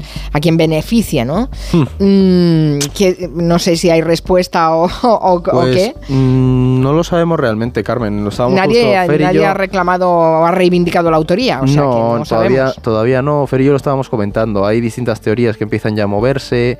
Eh, yo personalmente eh, creo que la que más me cuadra es un ataque terrorista de extremismo islámico, probablemente, pues no sé, algún grupo terrorista que tenga feudos en Afganistán o algo así, pero no podemos descartar nada. Hay quien dice que es Israel, pero un ataque terrorista de estas dimensiones y con los... decían que había barriles con gas. Yo, me la jugaría por algún tipo de filial de Daesh. Sí, puede ser. El Estado... o, que, tiene viene o que el opera Estado en Islámico Irán, de Jurasán, que eso está es, por o que allí. opera en Irán o que vienen del, de Daesh que ya tiene presencia en Afganistán. Sí. Que Daesh, aunque haya sido derrotada en buena medida en Siria y Afganistán, sigue teniendo por ahí grupúsculos. Entonces, bueno, quizás ha pretendido aprovecharse. Daesh ha pretendido y abiertamente desestabilizar Irán. eh, Sí. Eso lo, lo- lo quiere. Entonces, bueno, para mí que tiene un poco su marca, no tanto la de Israel. Claro, pero por ahora no se sabe, Carmen, hay que estar muy pendientes. Lo que sí. que le podemos decir a los oyentes es que, bueno, moderación, calma en cuanto a lo que ha ocurrido y ser conscientes de que es muy delicada la situación porque el- la región está ahora mismo muy Hmm. tensa. Tienes Bueno, ayer lo de Líbano Sí, y ahora después, después, vamos a, después vamos a hacer un repaso a esa situación caliente. Es evidente que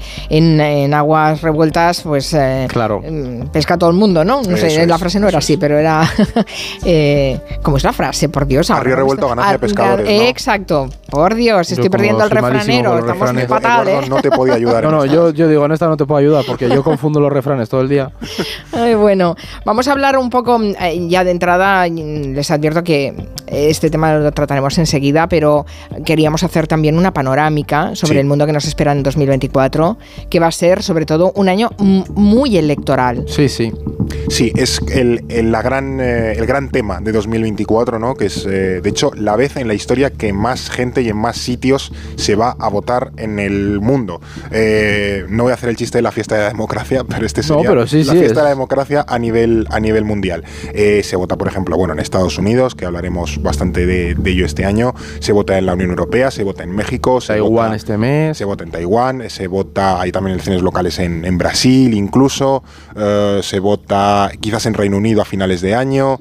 Eh, Myanmar, lo has dicho, Bangladesh. bueno, a ver, Las hay- europeas, ¿no? las Son- europeas Las europeas también, están por dichas. supuesto. Entonces, hay muchísimos países en los que hay elección. India también, por ejemplo. Medio mundo va a votar, Claro. Carmen, básicamente. Entonces, eh, es algo que ya hemos eh, visto en muchas ocasiones en los, en los últimos años, que los momentos de transición electoral son especialmente delicados porque ahora mismo no se está pudiendo garantizar una transición eh, pacífica y normal en el poder, que era algo a lo que nos habíamos mal acostumbrado y hemos vuelto a descubrir que en el momento en el que un régimen X o un personaje X eh, tiene que cederle el poder a su adversario político, pues no todos están satisfechos con, con ello y no todos de buena gana eh, lo hacen, ¿no? Y esos momentos suponen eh, transiciones bastante delicadas. Entonces, por ejemplo, bueno, en lugares como India o Rusia no hay demasiada duda de quién va a ganar.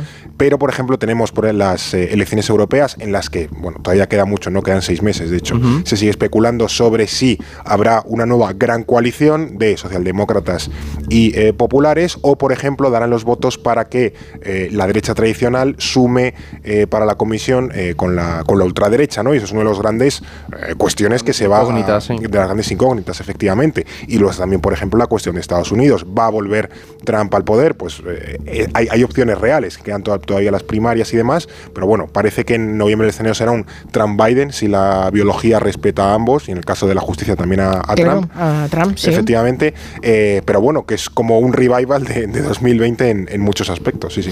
Bueno, me hace gracia que recordéis en, en que en Rusia ya, ya tenemos cantado el resultado. Eh, Porque antes hablábamos de la fiesta de, de- de la democracia, porque muchos países van a ir a las urnas, pero es que a veces se va a las urnas y se vota en regímenes que no son democráticos.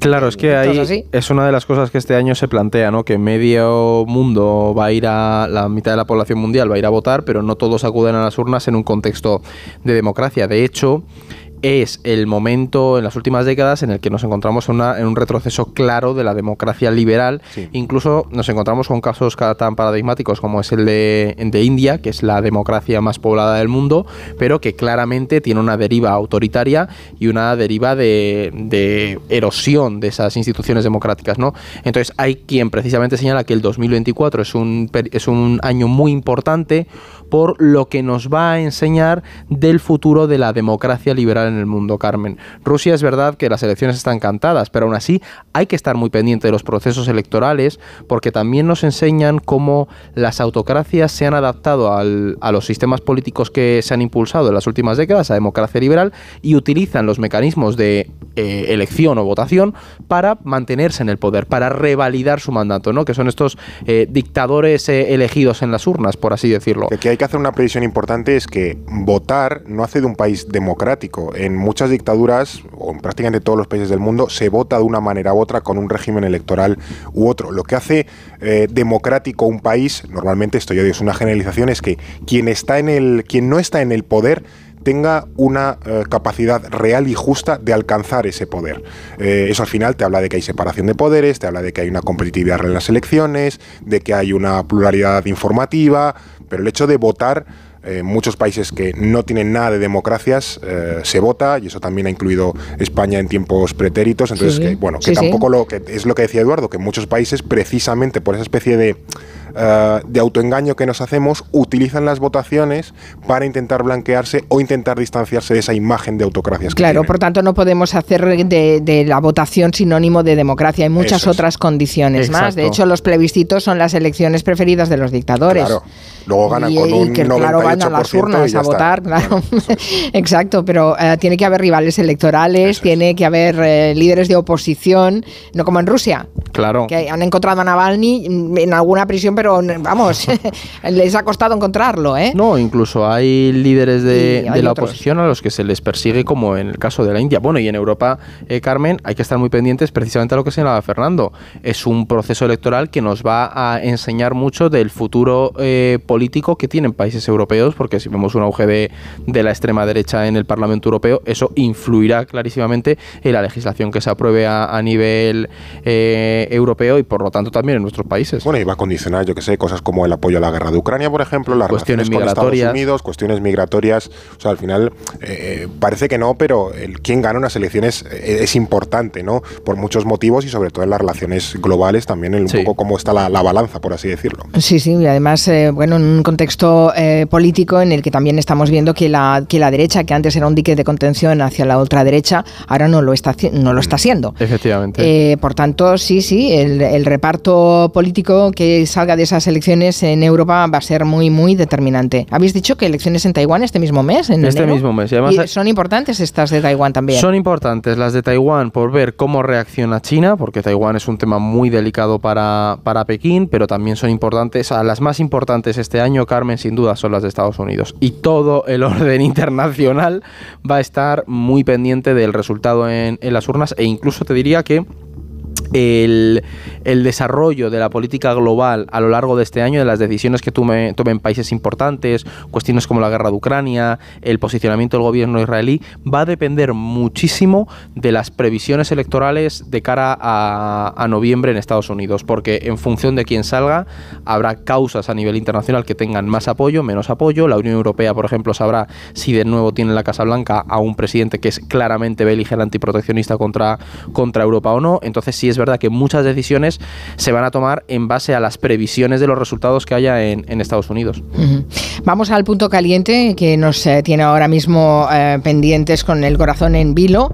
Eh, en Oriente Próximo es una de las regiones que va a ser clave también en 2024. Ayer Israel, eh, lo mencionábamos antes, acabó con un alto cargo de Hamas en Beirut. Mm, en Beirut, a ver, ¿qué supone este asesinato? Porque un ataque en el Líbano era una línea roja en el conflicto entre Israel y Hamas. Sí, ayer eh, murió asesinado Saleh El Aruri, que era bueno lo que se ha llamado el número 2 de, de Hamas, que estaba eh, al contrario que otros muchos dirigentes de Hamas que se han, se han movido a, Qatar, pues él eh, se fue a, a Líbano también para estar cerca de, de Siria, que era un país con el que había tenido eh, estrecha relación antes de las revueltas árabes, y efectivamente murió en un atentado que, bueno, sin saber la autoría, sí que tiene reminiscencias de que ha podido ser el Mossad israelí, porque es también un, un tipo de ataque que el Mossad durante muchísimas no, años, décadas, 70 y 80, hacía contra los líderes de la, de la OLP, de la, del movimiento palestino, que era cuando estaban en Líbano precisamente. Eh, muchísimos dirigentes palestinos murieron asesinados con coches bomba, disparados, En etcétera. este caso ha sido un dron de las fuerzas. Claro, pero que, que era un, un modus operandi habitual en el, en el bueno, en las en la cuestión israelí. Por tanto, bueno, este tipo de situaciones tensan demasiado la cuerda. También lo hemos hablado aquí en, en semanas anteriores, ¿no? Que Netanyahu cada vez se ve más arrinconado en la propia situación política dentro del, del país. Hace unos días tumbaron, eh, bueno, la polémica que también lo hemos comentado Del aquí, Tribunal ¿no? Supremo, es verdad. Sí, la reforma judicial. Entonces yo creo que cada vez está más arrinconado a nivel político y también por la opinión pública y lo que está buscando es algún tipo de, de salida. Eh, bueno, estas son situaciones que no suelen acabar eh, en cosas muy grandes, pero sí que tienen un potencial de que se, se vayan de madre. ¿no? Entonces son situaciones que hay que vigilar de cerca precisamente por esa razón. Bueno, de momento lo que sabemos es que eh, Egipto ha decidido eh, suspender su mediación de momento. Claro, sí, porque de hecho jamás también y la OLP han dicho que, que no pueden estar mediando con, con, una situación así y están todos un poco a la espera de ver qué declaraciones hace esta tarde Hassan Nasrallah, que es el líder de Hezbollah. de Hezbollah. Vamos a ver si sale o si después del atentado en, en Irán espera hablar con Teherán para ver qué pasa y, y, tomar una decisión, pero está muy pendiente de qué reacción vaya a tener Hezbollah. Los israelíes ya se están preparando para una respuesta, eso está claro, Carmen. Eh, hay, a lo mejor alguien se piensa que es que nos pilla lejos o que no nos va a afectar. Bueno, a ver, es que en esa región también se está tensando mucho la situación en el Mar Rojo. A la naviera Maersk, que es una de las cuatro o cinco grandes sí, navieras del mundo, sí. Eh, sí. posiblemente sea la más importante, anunció que suspende de manera indefinida el tránsito por la zona eh, del Mar Rojo ante un nuevo ataque de los hutíes. A ver, ¿qué está pasando ahí? ¿Cómo nos puede afectar? Porque esto nos va a afectar de alguna sí, manera. Sí, además Carmen recuerda que nos afectó bastante el atasco en el canal de Suez, ¿no? Porque el Bab el Mandeb es otro estrecho de estos que es la entrada al Mar Rojo, tienes canal de Suez y el estrecho de Bab el Mandeb. Ahí tienes a los hutíes que ya lo comentamos, que están amenazando, los hutíes son parte de esa media luna chií, aliados de Hamas, de Hezbollah, de Irán, y que están amenazando con ataques, bueno, y de hecho han atacado eh, barcos eh, con contenedores que, que, dicen que van hacia, hacia Israel. ¿Qué ocurre? Que esto amenaza claramente el comercio internacional, ¿no? Maersk además era una compañía que había restablecido el tráfico marítimo, porque... La semana pasada, creo, sí, de hecho. habían dicho, sí, nosotros volvemos a navegar, y ahora se han echado para atrás, entonces es muy significativo, no están transitando prácticamente barcos, se están yendo por el Cabo de Buena Esperanza, por es el... Que es dar una vuelta es impresionante, una, lo que encarece muchísimo el transporte marítimo. Entonces, claro, es ese cómo nos puede afectar, igual que nos lo del canal de Suez cuando se atascó, en este caso, pues subirán los precios de los contenedores, probablemente, de los fletes, las entregas de mercancía... Los contenedores y de lo que hay dentro de los contenedores. Claro, claro, claro. exactamente. Pero bueno, también hay que tener en cuenta una cosa, Carmen, que igual que lo del canal de Suez se arregló, eso era un error humano, es mucho más fácil de subsanar. En esto estamos hablando de un actor no estatal que está atacando esto en base a un conflicto que hay en una zona de la región. ¿no? Entonces pone de manifiesto lo que venimos advirtiendo desde hace ya eh, un año o más, que el mundo está cambiando, que hay actores que pueden amenazar elementos estratégicos como el comercio internacional y que los países tienen que buscar cómo asegurar ese comercio internacional, a lo mejor teniendo las fábricas más cerca. Además ya no es un país, o sea, que es que Yemen no está atacando claro. los barcos, es que es un actor que está metido dentro de una guerra civil de Yemen, que ya tiene, tiene capacidad pasa, militar para pasar un, un escenario local a un escenario a un impacto global, ¿no? Es, sí. es que es curioso claro. eso. Sí, sí, bueno, la globalización era esto. Eso es. Externalizamos en países del llamado tercer mundo eh, la producción industrial, aquí cerramos todas las fábricas, que cuesta mucho pagar a los trabajadores, y ahora pues no tenemos suministros. Claro, cual, tal Porque cual. yo creo que no se ha restablecido todavía el, el nivel de suministros eh, de, después de la pandemia. No se ha llegado a, a, a antes de la pandemia en, en, cuanto a suministros. Yo sé que el precio de los contenedores ha bajado, está más estable. Pero después del, del, tema del Mar Rojo, pero efectivamente llevamos varios sucesos en años consecutivos, primero la pandemia, luego el atasco, ahora esto, que ponen de manifiesto que efectivamente la globalización está cambiando. La globalización que conocíamos de los años 90 y primeros 2000 de me llevo mis fábricas al sudeste asiático y aquí todo el mundo es feliz y ganamos todos, no, eso, eso, ya, ya no se funciona. ha terminado. Eh, lo, lo, empezó a poner de manifiesto eh, Trump cuando llegó a la Casa Blanca y ahora mismo estamos pivotando a una globalización con un enfoque más de seguridad económica, de bueno, está bien que me, voy a, me, lleve la fábrica fuera de mi país, pero me la voy a llevar a un sitio que, que, sea seguro, donde esté cerca y donde no haya muchos líos. Claro, es que no estamos hablando de fabricar, yo qué sé, eh, toallas, claro. por ejemplo, estamos hablando de fabricar chips. ¿Mm? Que vienen todos de Taiwán. Claro, que vienen todos de Taiwán. Claro. Eh, por tanto, somos rehenes de, de, de, una serie de producciones, de productos estratégicos que no fabricamos nosotros. Y Justo. eso es algo que.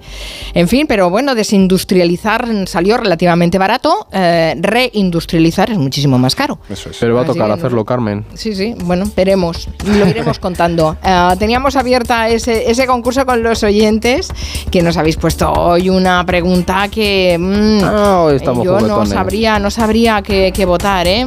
¿eh? Preguntábamos, ¿cuál de estas marcas de juguetes son las más valiosas? Repasemos las opciones. Pues mira, Carmen, que jamás estaba mirando la encuesta ahora mismo. Las, las respuestas eran Bandai Namco, Barbie o Hot Wheels.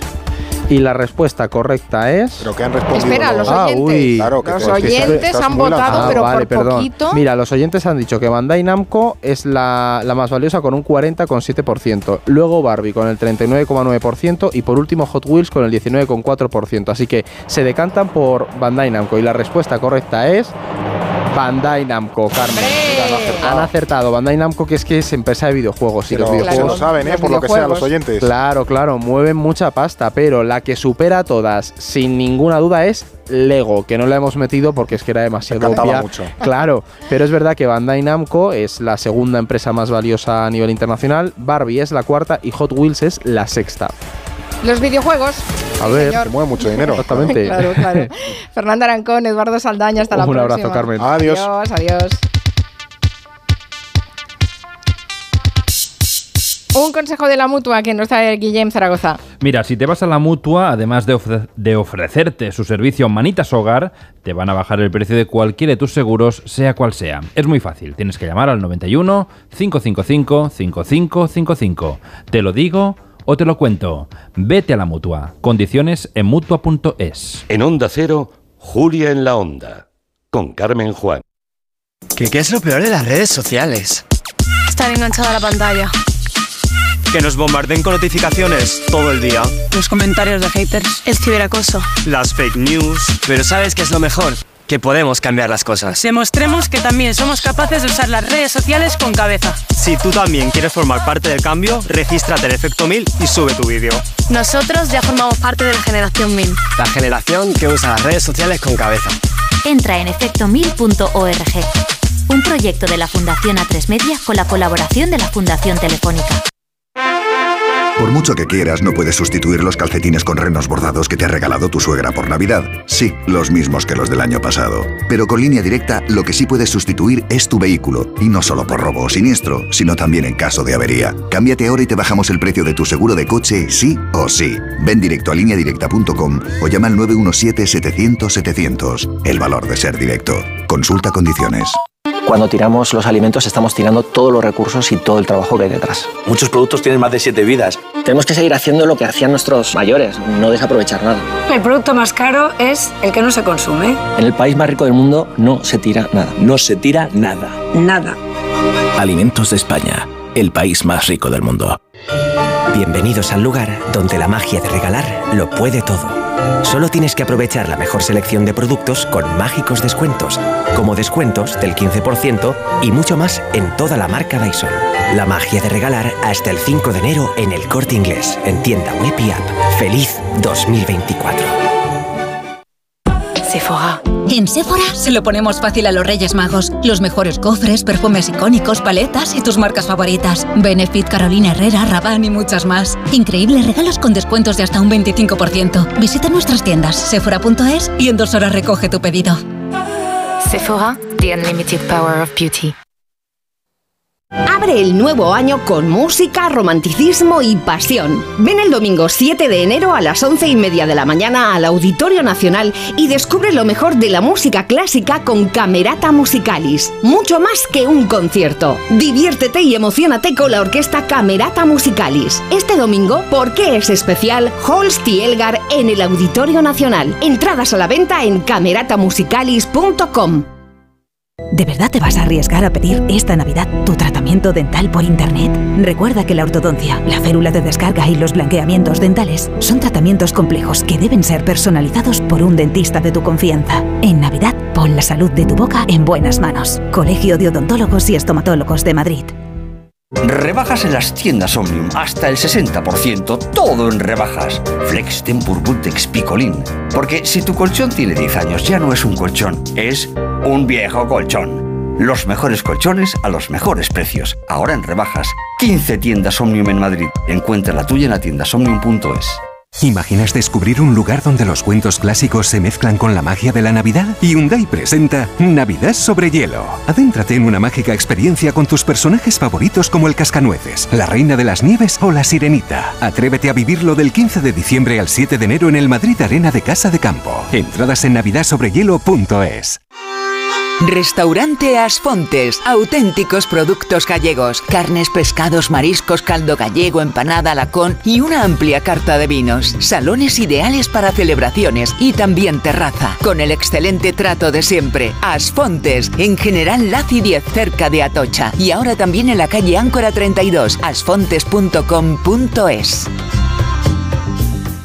El libro del año de Maeva, la biblioteca de las lectoras valientes. Ellas lo hicieron posible, escaparon de la realidad y se refugiaron en la ficción. Una emocionante novela basada en hechos reales, una declaración de amor a los libros. La biblioteca de las lectoras valientes. Pídelo en tu librería. El libro del año de Maeva.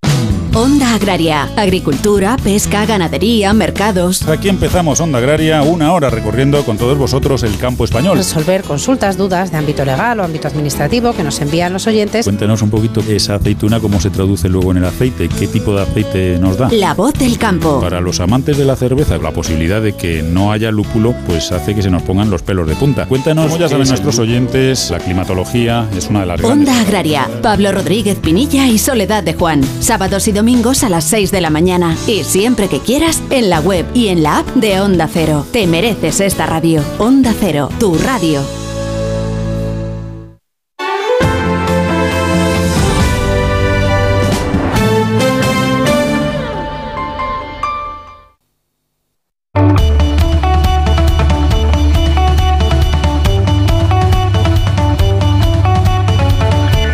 En Onda Cero, Julia en la Onda, con Carmen Juan. Ya les anunciábamos que hoy vamos a hablar de dos cuestiones que son universales, pero de las que a mucha gente le cuesta hablar. El deseo y el orgasmo. Bueno, lo hacemos porque se acaban de publicar dos libros sobre estos temas. Se llaman Clímax, Viaje por los Caminos del Orgasmo y Deseo, Guía para una Sexualidad Plena. Su autora es Mónica Brani, que es psicóloga, sexóloga, creadora de contenido, divulgadora, directora de sexología de Plátano Melón que es una empresa líder en el mercado de juguetes eróticos eh, online en España y en México. Mónica Brani, buenas tardes. Buenas tardes, Carmen. Muchísimas gracias por, por acogernos en nombre de Plátano Melón y a mí personalmente me hace especial ilusión estar aquí contigo. Qué bien. Hablamos muy poco de los temas de sexo, ¿eh? No sé por qué. Por, no será solo por pudor, ¿no? Yo creo que realmente se habla mucho, pero se divulga menos de lo que queremos divulgar. Entonces, desde Plátano Melón juntamos voces con cinco tintas justamente para desarrollar una propuesta diferente de contenidos que tuviesen cierta profundidad y cierta, cierto impacto en la sociedad. Por eso temas como clímax y deseo.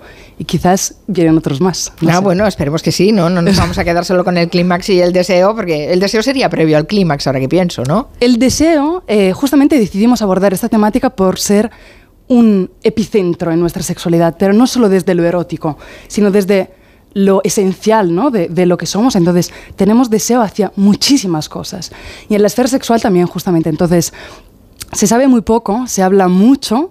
También se habla justamente desde el pudor, ¿no? Y es lo que comentabas antes. Entonces, digamos que no sabemos mucho, pero sí que se comenta, ¿no? Las voces de terraceo de vez en cuando, incluso la comunidad científica tiene muchísimas dudas. Entonces, es un tema intrigante eso, desde luego. Si yo te pregunto qué, qué es el deseo, ¿cómo explicarías lo que es el deseo, Mónica? ¿Cómo lo harías? Para reducirlo mucho y que sea lo más fácil posible para todos, serían como las ganas, ¿no? Ese impulso que te lleva a acercarte hacia algo.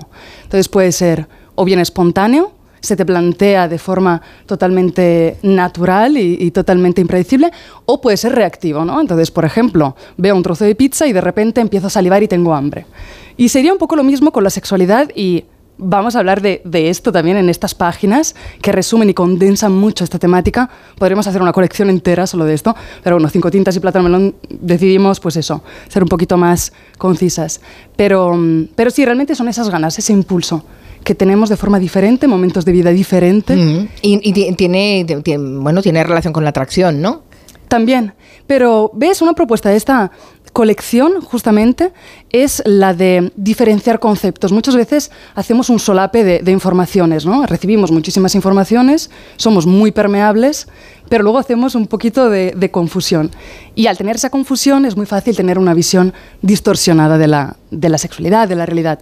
Entonces, esta propuesta editorial justamente tiene como propósito diferenciar todo esto. Pero sí, desde luego, deseo y atracción van de la mano, pero no son lo mismo. O sea, podemos sentir deseo y podemos sentir atracción, pero no tienen por qué ir acompañadas. Efectivamente, efectivamente. Vale, vale. Bueno, eh, la educación sexual en España suspende, Mónica. Brani. Suspende. Suspende, no, no llega al aprobado. Tengo algunos datos aquí que me parecen alucinantes. El 35% de las personas jóvenes nunca han recibido ningún tipo de enseñanza sexual formal. Y el 68,5% de las personas españolas entre 16 y 25 años consideran que la educación sexual que recibió no fue suficiente. Bueno, con estas cifras está claro porque hemos sustituido esa educación sexual por el porno. Efectivamente, son datos impactantes, por utilizar un eufemismo, pero la verdad es que también tenemos una contraparte de otros países europeos que lo hacen muy bien. Por ejemplo, Suecia, desde 1955, imparte de forma institucional educación sexual. Entonces, si vemos estadísticas, allí el 80, casi el 80, un 78% de los jóvenes está satisfecha y satisfecho con la educación sexual recibida. Y lo que sabemos es que recibir educación sexual simplemente proporciona más oportunidades de tomar decisiones más eh, concienciadas, más razonadas sobre la salud sexual de cada persona y sobre su placer, que también es una esfera súper importante. Entonces, nosotras España suspendida totalmente, pero bueno, vamos por buen camino. Plátano Melón también tiene un propósito diario de divulgar y generar conversaciones acerca eh, la salud sexual, el placer, el orgasmo, el deseo y mil temáticas más. Y bueno, lo hace de la mano de creadoras de contenido, lo hacemos internamente, lo hacemos de mil formas. Entonces, podríamos estar viendo la luz, poco a mm. poco. Sí, bueno, eh, eh, esperemos que sea así, porque los datos realmente no nos acompañan y, y tampoco el entorno. Se ve cada vez eh, niños y niñas más, jóvenes, gente más joven, y que se aproxima al, sexo con total ignorancia y lo hacen a través del porno, con la deformidad que eso supone de entender lo que es la sexualidad y, las relaciones sexoafectivas, ¿no? Efectivamente. debéis estar preocupados vosotros en vuestro negociado. Sí, realmente es la responsabilidad colectiva y social ¿no? de tener en cuenta este aspecto de falta de información y de actualización, porque también, como comentábamos, información hay, pero es muy precaria y, mm, está poco actualizada. Entonces, sí que es verdad que también hay un acceso cada vez más temprano a ese tipo de contenidos, que no pretende educar, pero pretende excitar y proponer un tipo de eh, actividad lúdica, pero no está hecha pues, para esa, esa parte de la, de la, población. Entonces, sí, deberíamos hacernos, hacernos cargo un poco todos de este tipo de, de educación que nos está ahora proporcionando. Escribes en uno de los libros, eh, puede que pienses que el sexo empieza y acaba debajo de las sábanas, donde ocurre la mayor parte de la acción física, pero en realidad la actividad erótica sucede en su mayoría en la mente. Correcto. O sea que el sexo lo tenemos en la cabeza. El sexo lo tenemos mayoritariamente en la cabeza, es una esfera mucho más intangible de la que pensamos y luego ya se declina y se materializa de mil formas eh, completamente diferentes, aunque socialmente estamos siempre ¿no? con la presión de homologarnos y de hacer todos lo mismo para que sea lo normal y lo correcto, y aún así cada, cada una de nosotras tiene una esfera erótica muy diferente. Pero sí que es verdad que nace de nuestra mente.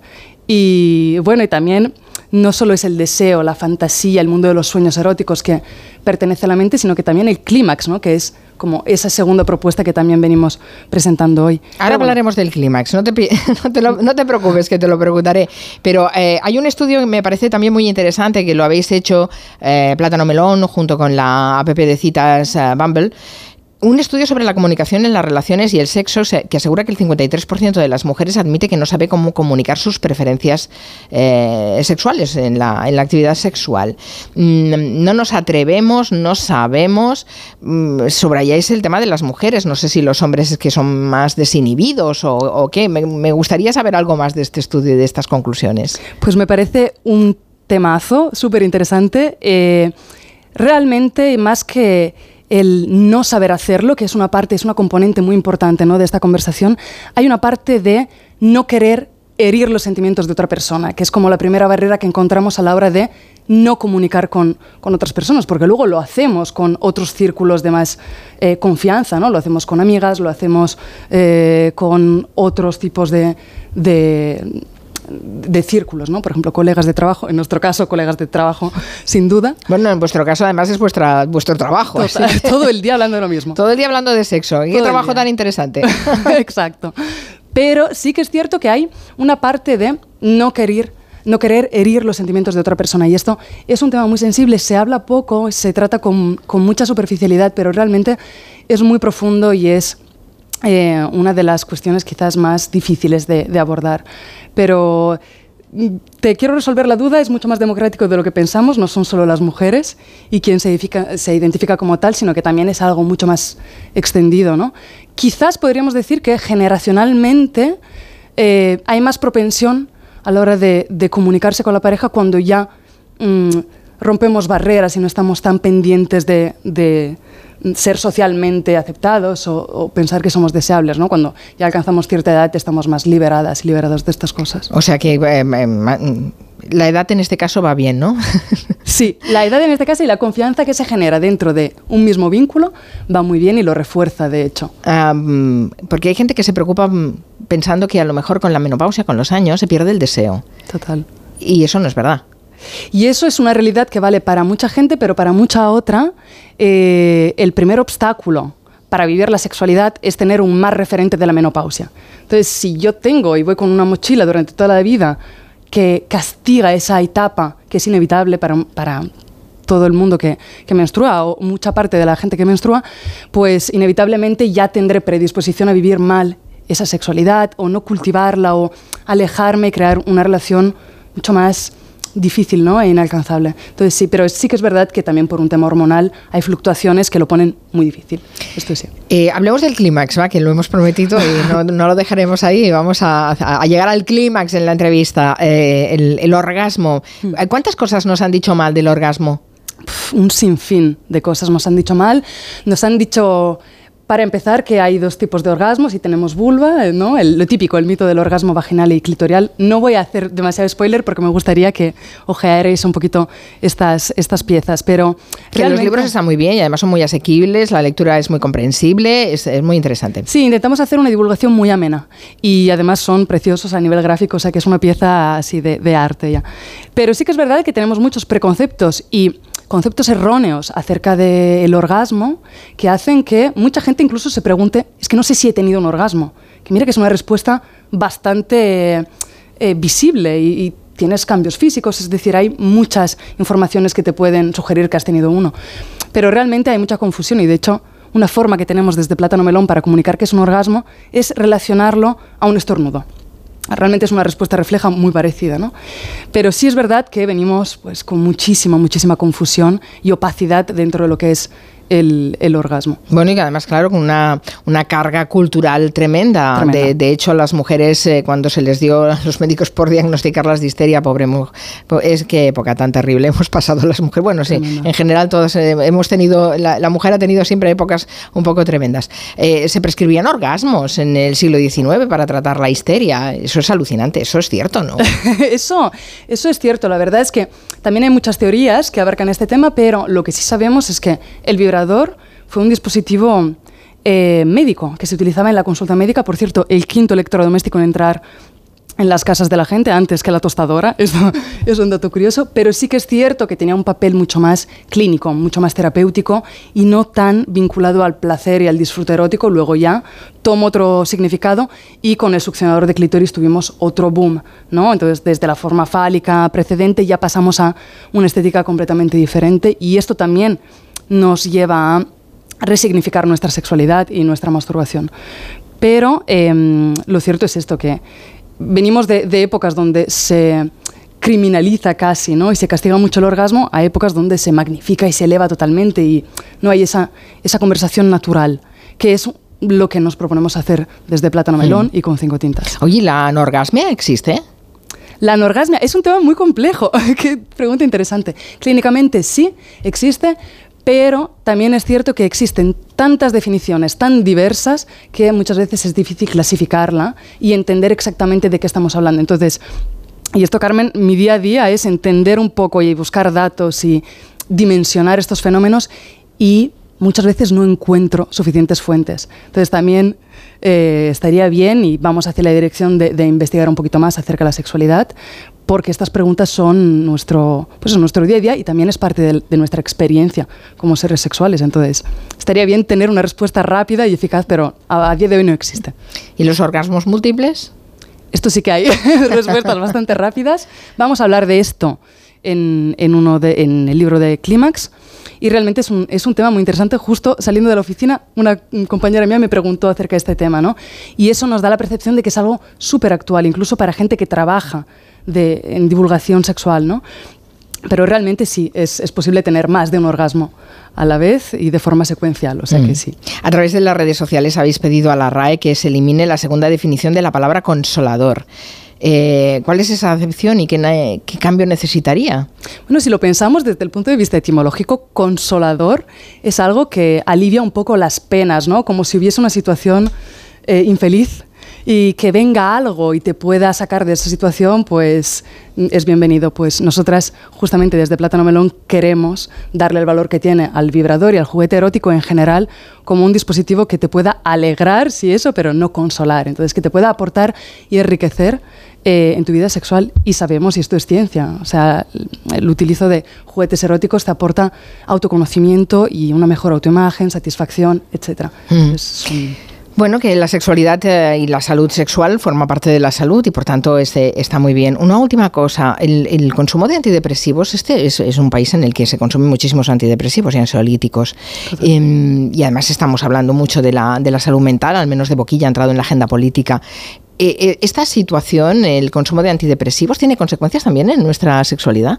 Tiene muchísimas consecuencias en la sexualidad. Sobre todo, el primer blanco de estos tipos de medicamentos es el deseo, o por lo menos a consulta es lo primero que se destaca, la falta de deseo o un deseo completamente diferente al que existía antes de la toma de estos medicamentos.